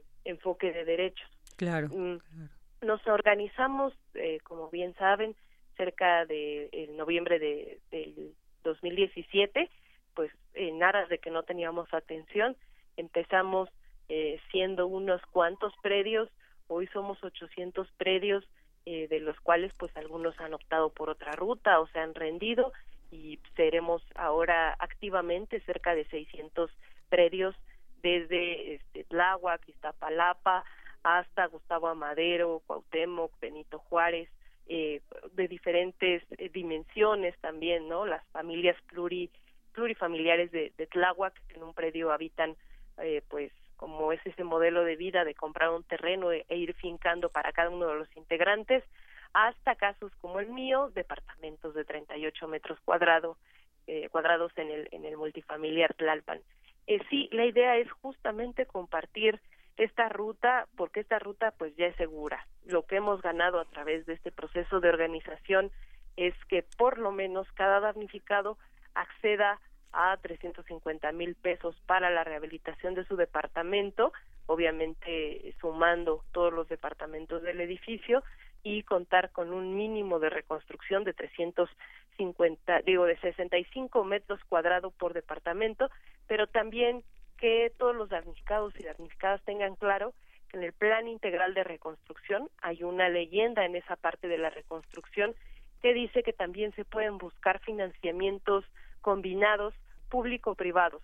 Esto es a través de donaciones, que esto también nos parece un énfasis para saber si son las donaciones pasadas, que hasta ahora no vemos en dónde se hayan invertido, ni nadie que nos clarifique al respecto, o donaciones futuras ya hay los primeros edificios que van a reconstruirse a través de este esquema eh, de donaciones.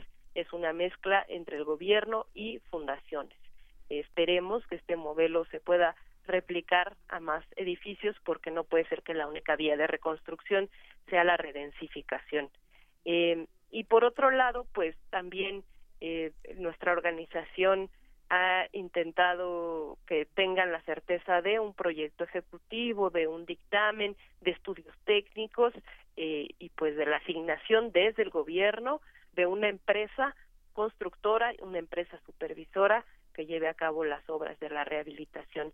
Nosotros estamos por hacer, como les compartíamos, un encuentro entre damnificados, no importando si estamos organizados o no, eh, vamos a compartir estas experiencias y eh, si hay que crecer, tendremos que crecer, eh, no va a ser una condicionante para nosotros, así lo había puesto eh, como como una como como un impedimento la jefa de gobierno al decir que pues solo iba a atender los predios que ya estábamos organizados en damnificados unidos pero queremos ver de qué tamaño es la emergencia que todavía no se atiende y si nosotros podemos cobijar o extender nuestro proceso organizativo, así lo haremos.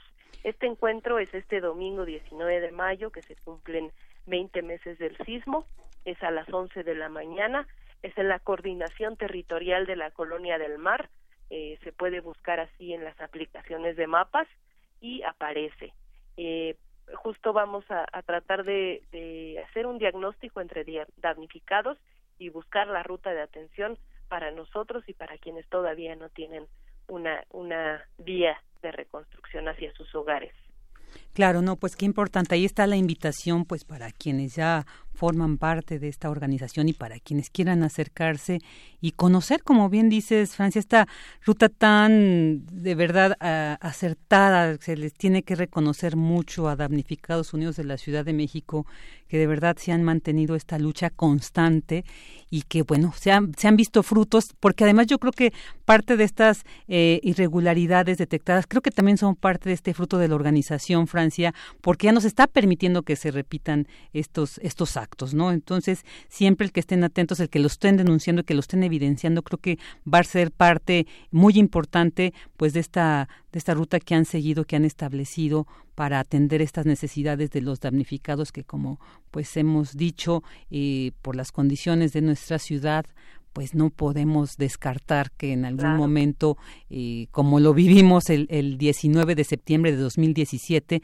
pues eh, volvamos a vivir un sismo de esas dimensiones. Entonces, qué importante que ya ustedes hayan establecido pues esta base de lucha desde esta cuestión de ser damnificado. Pues Francia, estaremos al pendiente también entonces de toda esta información que nos has dicho se va a ir generando de estos acuerdos, de este encuentro también, por supuesto, y bueno, pues ahí para seguir atentos de esta situación que ustedes pues siguen viviendo. Te agradecemos muchísimo. Sí, sí, adelante. dos cositas muy rápidas. Eh, la primera es que también el jueves eh, tendremos nuestra mesa con la jefa de gobierno y ya daremos cuenta de si hubo avances o no, porque además de este tema de exigencia, pues tenemos una fila muy larga de pendientes para iniciar obras en otros predios. Como bien dices, estamos haciendo esta exigencia sobre los primeros que ya están en obra para que los que están después no tengan que eh, pues tener esa incertidumbre de qué pasa atrás de la aprobación de un recurso y con la seguridad de que van a poder dormir dormir tranquilos en cuanto les regresen su departamento, su casa. Y la otra es preguntarte si tú ya pagaste la renta de tu casa o de tu departamento este mes. Ya. Trato de ser muy puntual. Exactamente. En muchos casos, pues los, los primeros 10 días, ¿no? Son los que Así los caseros señalan para pagar la renta pues fíjate que, que acá los damnificados pues eh, eh, no hemos podido pagar la renta porque la Comisión para la Reconstrucción no ha hecho el, el depósito del apoyo para la renta a los damnificados, el apoyo que es por supuesto que no cubre toda la, el, gasto de la renta de las familias porque es, de cuatro mil pesos pero estamos ya a 14 y no han depositado. Hemos ya señalado esto ayer hicieron una publicación disculpándose porque no habían podido realizar el depósito. Son miles de familias en esta ciudad quienes dependen de ese subsidio que además pues no resuelve, pero además ayuda, tampoco ayuda, disminuye y tampoco genera conciencia en los caseros, porque no se les dijo, a ver, esta familia está damnificada, en vez de que yo te dé cuatro mil pesos, tú bájale cuatro mil pesos, ¿verdad? Así es. Oye, pues qué importante, claro, qué importante. no se hizo, pero hoy estamos todavía sin poder pagar la renta. No, pues vamos también a estar atentos de esto, Francia, ahí nos mantienes informados para ver si en un momento tendremos que abordarlo. Bueno, pues eh, eh, te agradecemos mucho y ahí nos mantenemos en comunicación. Muchas, gracias. Un saludo y les esperamos en el encuentro este domingo a las 11 en la coordinación de la Colonia del Mar en Tláhuac. Todos los que sean damnificados, aunque no estén organizados, vénganse para acá. Para que aprendan y se integren. Muchas gracias. Francia Gutiérrez, vocera de Damnificados Unidos de la Ciudad de México. Vámonos a un corte. Porque tu opinión es importante, síguenos en nuestras redes sociales, en Facebook como Prisma RU y en Twitter como arroba PrismaRU. Diálogo en una estación de trenes. Jorge Bocanera.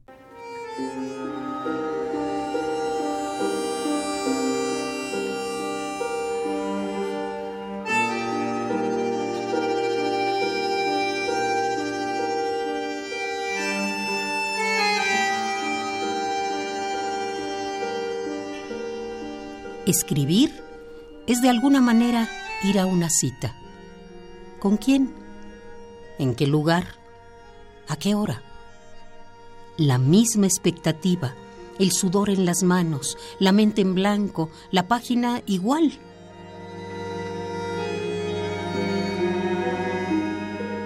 Pero él escribe y marcó el número y concretó la cita y escuchó aquella voz como bordada en todo el cuerpo. ¿Pero cuál? ¿Pero quién? Hay fotos de revistas, hay rumores.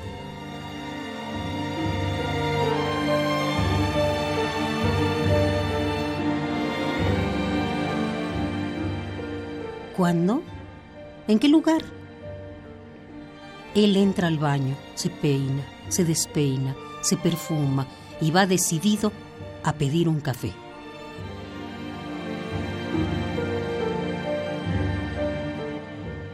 Es temprano, ¿verdad?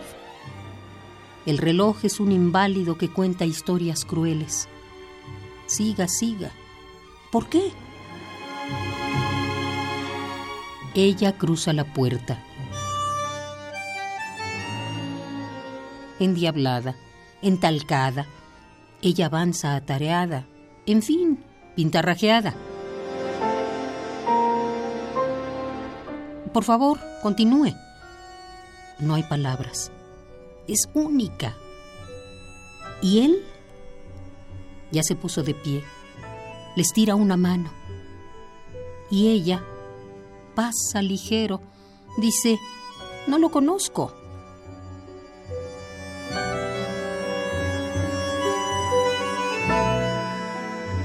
Diálogo en una estación de trenes. Jorge Bocanera.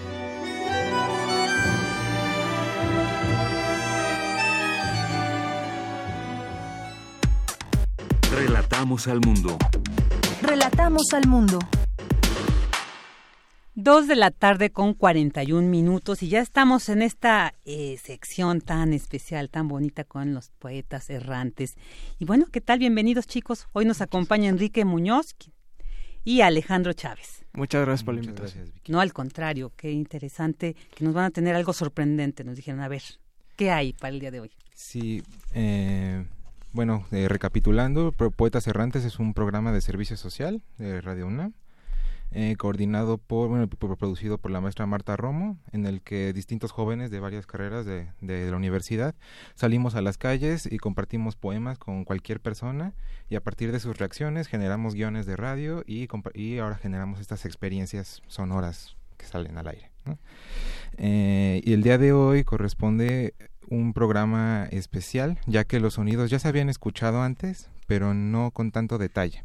Se, se, refiere al programa 2, que fue escrito por nuestro compañero historiador Alejandro Chávez, tiscareño, eh, que se transmitió hace cuatro o cinco semanas. Y eh, un aspecto importante, bueno, me, presento yo como, como músico, pues tal vez no tanto las palabras son el elemento importante, pero sí el, lo que suena alrededor cuando estamos compartiendo poemas en la calle también es un factor determinante, ¿no? Y también la música que los mismos escritores, en este caso Alejandro, sugieren para retratar estas experiencias. Entonces, quisiera aclarar a la audiencia que este es un programa que no incluye voces como tal, que van a ser esencialmente los sonidos, los sonidos del mercado de la colonia del Valle y sus alrededores, los que van a contar eh, la historia en esta ocasión. Ah, qué bien.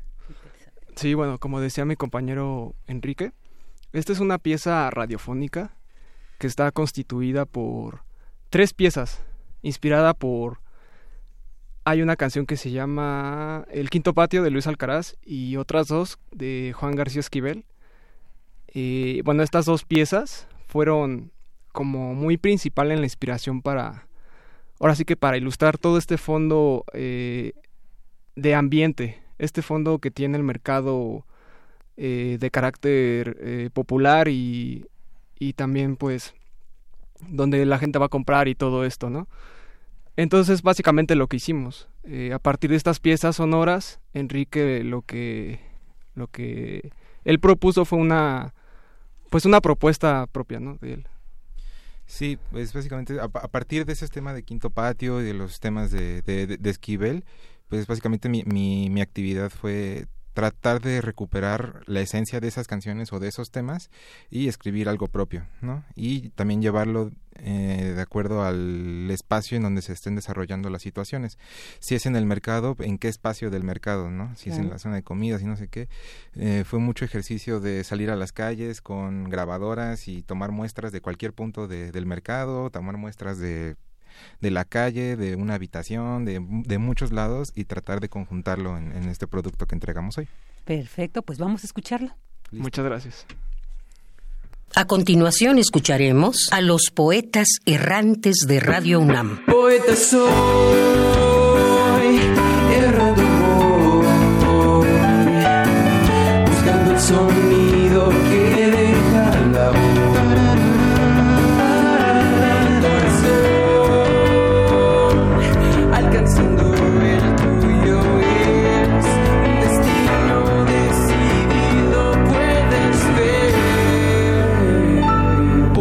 errantes.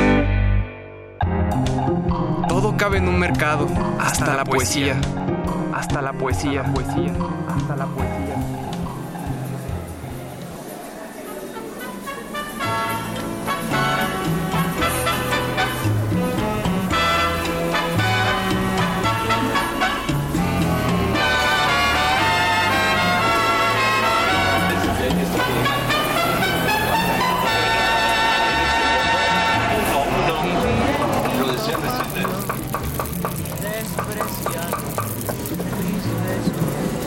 ¿Cuántos? Música, música, aroma y sabor. Aroma y sabor. Aroma y sabor.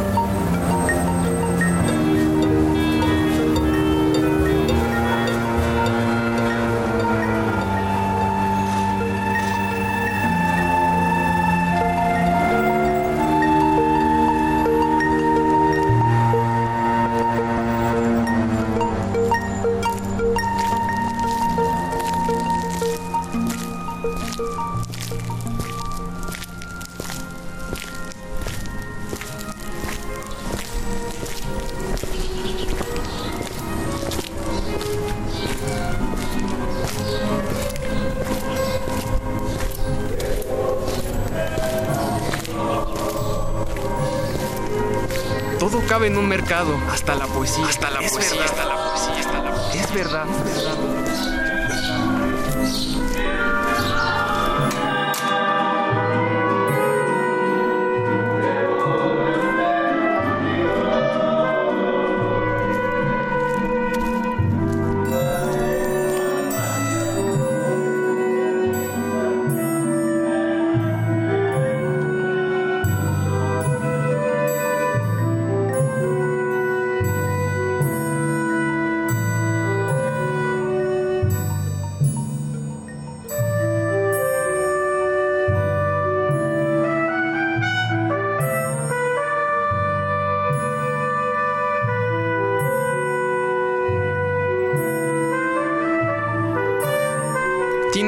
Tiempo para la belleza? Para la belleza, tiempo para la belleza, para la belleza.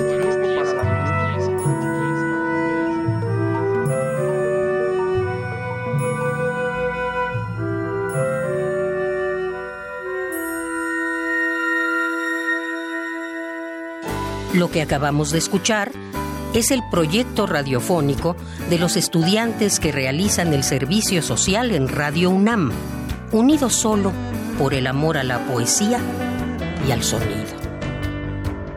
Radio UNAM, experiencia sonora.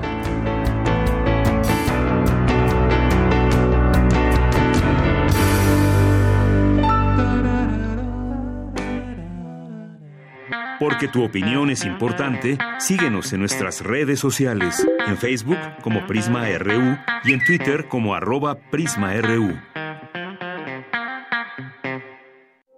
Queremos escuchar tu voz. Nuestro teléfono en cabina es 55 36 43 39. Colaboradores RU. Literatura. Dos de la tarde con 50 minutos y bueno, pues ya para terminar tenemos esta sección que como cada martes presentamos a la orilla de la tarde con Alejandro Toledo, quien ya se encuentra del otro lado de la línea. ¿Qué tal, Alejandro? Buenas tardes. Hola Virginia, ¿cómo estás? Muy bien, muchas gracias. Pues aquí eh, a la expectativa de qué nos vas a platicar el día de hoy. Pues déjame leerte en frío nada más estas líneas. Antes de decir el tema, dice, en este país, en efecto, ni andar se puede por una calle sin estornudar.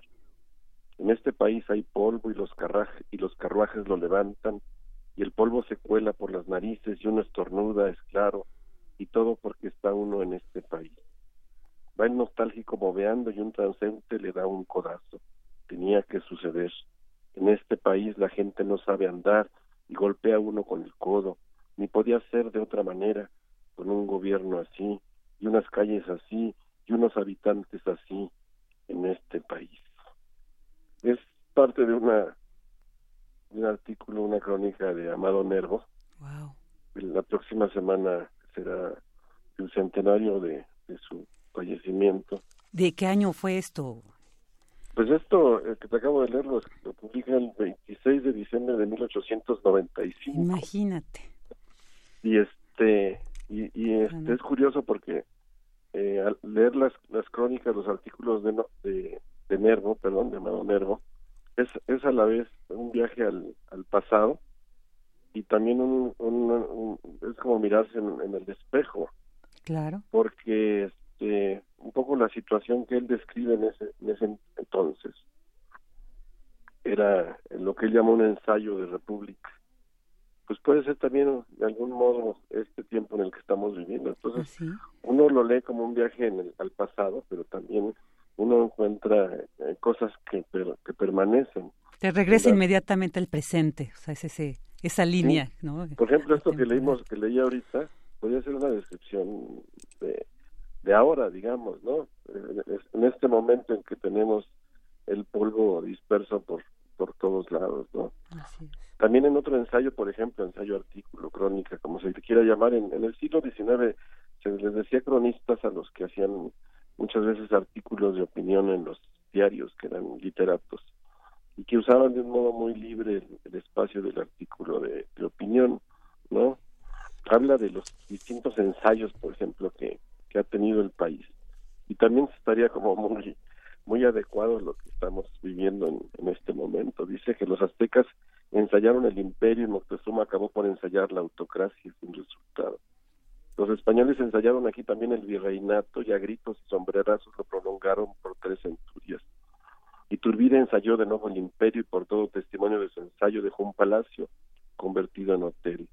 Santana ensayó la república aristocrática y fue esto tan inestable como su pierna, dice. Dice Maximiliano tornó a ensayar el imperio y a buena hora lo pusieron fuera de combate. Después se ha venido ensayando la democracia y todavía andamos en el ensayo, dice. no, hombre, sí, eh, eh, temporales. bueno, de, de Amado Nervo, muchos tenemos recuerdos porque casi era una obligación este aprenderse poemas suyos en la secundaria. Yo, por ejemplo, me acuerdo haber dicho en algún concurso aquel poema se llama Cobardía. Entonces tenemos la idea de una, pues la poesía del, es declamatoria, digamos. Entonces, un poco solemne, dice Manuel Durán al preparar esta reunión de cuentos y crónicas de Amado Nervo para la biblioteca del estudiante universitario, dice que ahora, por el gusto, digamos, actual, estamos más cerca de la prosa suya que de la que de la poesía. La poesía quizá nos puede sonar un poco lejana, ¿no? Por ese ese tono declamatorio, pero los artículos parecen escritos en el, día de ayer y son, bueno, algunos son curiosos porque te ubican en, en, en momentos, por ejemplo, habla de un concurso que se hizo para, se organizó para taquígrafas y mecanógrafas y dice que es una, una buena solución para las mujeres para que puedan escapar de, de sus destinos que son el claustro o el, o el matrimonio y que les puede dar como mucha libertad el poder tener un oficio. Entonces,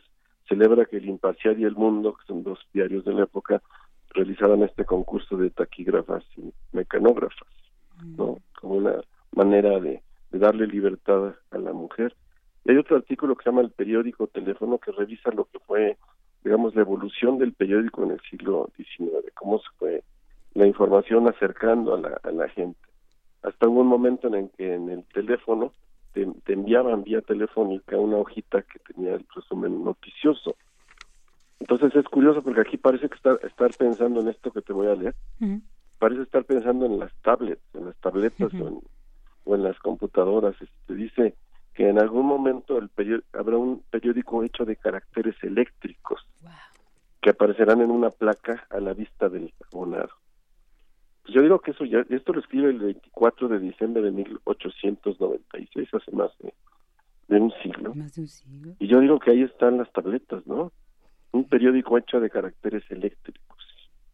De algún modo es lo que tenemos en las pantallas del teléfono celular, de las tabletas o incluso de las computadoras. Entonces, este, realmente me ha sido muy agradable encontrarme a, este amado Nervo eh, que murió hace 100 años en sus en sus trabajos periodísticos porque eh, te digo uno tiene la, imagen como un poco acartonada del poeta decimonónico que se levanta eh, en el bar o en, o en la cena y, y te declama eh, un, poeta, un poema rimbombante. Lo que hay aquí es, es otra cosa, es una prosa ya, ya más cercana al, siglo XX, una prosa sencilla, amable y un, un hombre que sabe observar muy bien lo que está lo que está ocurriendo, ¿no? También está como el constante llamado a la democracia, supongo que era algo que ocurría, no, no, no siempre se considera como una dictadura la de Porfirio Díaz, digamos que se pensaba, supongo que cada tiempo de elecciones que, que ese periodo terminaría y este y, el ideal era la para la república era la, democracia no entonces es algo que, que mantiene en todo momento a, Amado Nervo y eh, hay otro un último párrafo que me gustaría leer leerte leerles. De, de, donde revisa la, la obra periodística de, de Gutiérrez Nájera. Digamos que fue que, muere antes que él, incluso él se ocupa de reunir la, la obra periodística de Gutiérrez Nájera, y de algún modo lo que dice Amado Nervo de Gutiérrez Nájera se aplica a ambos. Dice, ¿por qué artificio maravilloso pudo este hombre escribir tantas cosas? Merced a qué conjuro fue a la vez sociólogo y poeta, economista y literato, humorista y tierno, riente y triste, clown y pontífice, juglar y orfebre que dice que, Gutiérrez Nájera tenía que escribir en los periódicos para por cuestión de sobrevivencia, que le era, necesario y que quizá gastó mucha de su de, su genio, digamos, en, en la prosa rápida del periodismo, pero por otro lado encuentra como muchos hallazgos, ¿no? Y quizás es lo mismo que tiene este Amado Nervo en sus en su en su obra periodística, ¿no? Que es un buen observador de la de la de la vida en México o de la vida eh, en Europa en sus en sus viajes que hace a París o a, o a, o a España no pero sobre todo lo que observa acá te digo es, es eh, a veces parecería que está describiendo nuestro presente en este 2019 y no el tiempo que le tocó vivir hace hace más de, de 100 años entonces es una buena recomendación ir a, a las a la, a la biblioteca del estudiante universitario. Además bueno es un libro que con descuento universitario eh, termina valiendo 30 pesos uy no bueno súper accesible. Bien impreso y este y te digo van, encontrará uno a un escritor este bastante sencillo y, y, a la vez es, sagaz no es un, un, buen observador de la de la vida en México. Claro nuestro escritor premonitor podríamos decir porque sí con lo que nos has compartido pues sí pareciera que que veía más allá de sus tiempos por ahí alguien creo que son suyos esos versos no no no, no temo equivocarme de quién será que decía quién será el Cristóbal Colón de algún de algún planeta. Creo que son versos de, de Amado Nervo, pero temo equivocarme. Lo que encuentro aquí es, es, adivina lo que son las tabletas. Hay, hay momentos en que se equivoca, por ejemplo, dice que los cuando empiezan los primeros experimentos con aeroplanos, dice que el aeroplano va a acabar con el automóvil. Uy, sí, ahí se equivocó. Bueno, también. Eh, pero, pero otras cosas acertó y entonces eso es lo rescatable y, y lo, lo, oh. demás lo dejamos como parte de su riqueza literaria. Pues Alejandro Toledo, muchísimas gracias. Ya llegamos al final y pues bueno, con esta invitación que nos haces para pues conocer la obra periodística de este gran escritor, poeta, ensayista y pues Amado Nervo. Entonces, pues te agradecemos muchísimo y bueno, pues dentro de una semana te escuchamos nuevamente. Que estés muy bien, hasta luego. Igualmente, pues ya llegamos al final del programa. En nombre de toda la producción, le agradecemos. Yo soy Virginia Sánchez y en nombre de mi compañera Deyanira Morán, le agradecemos su atención. Buenas tardes.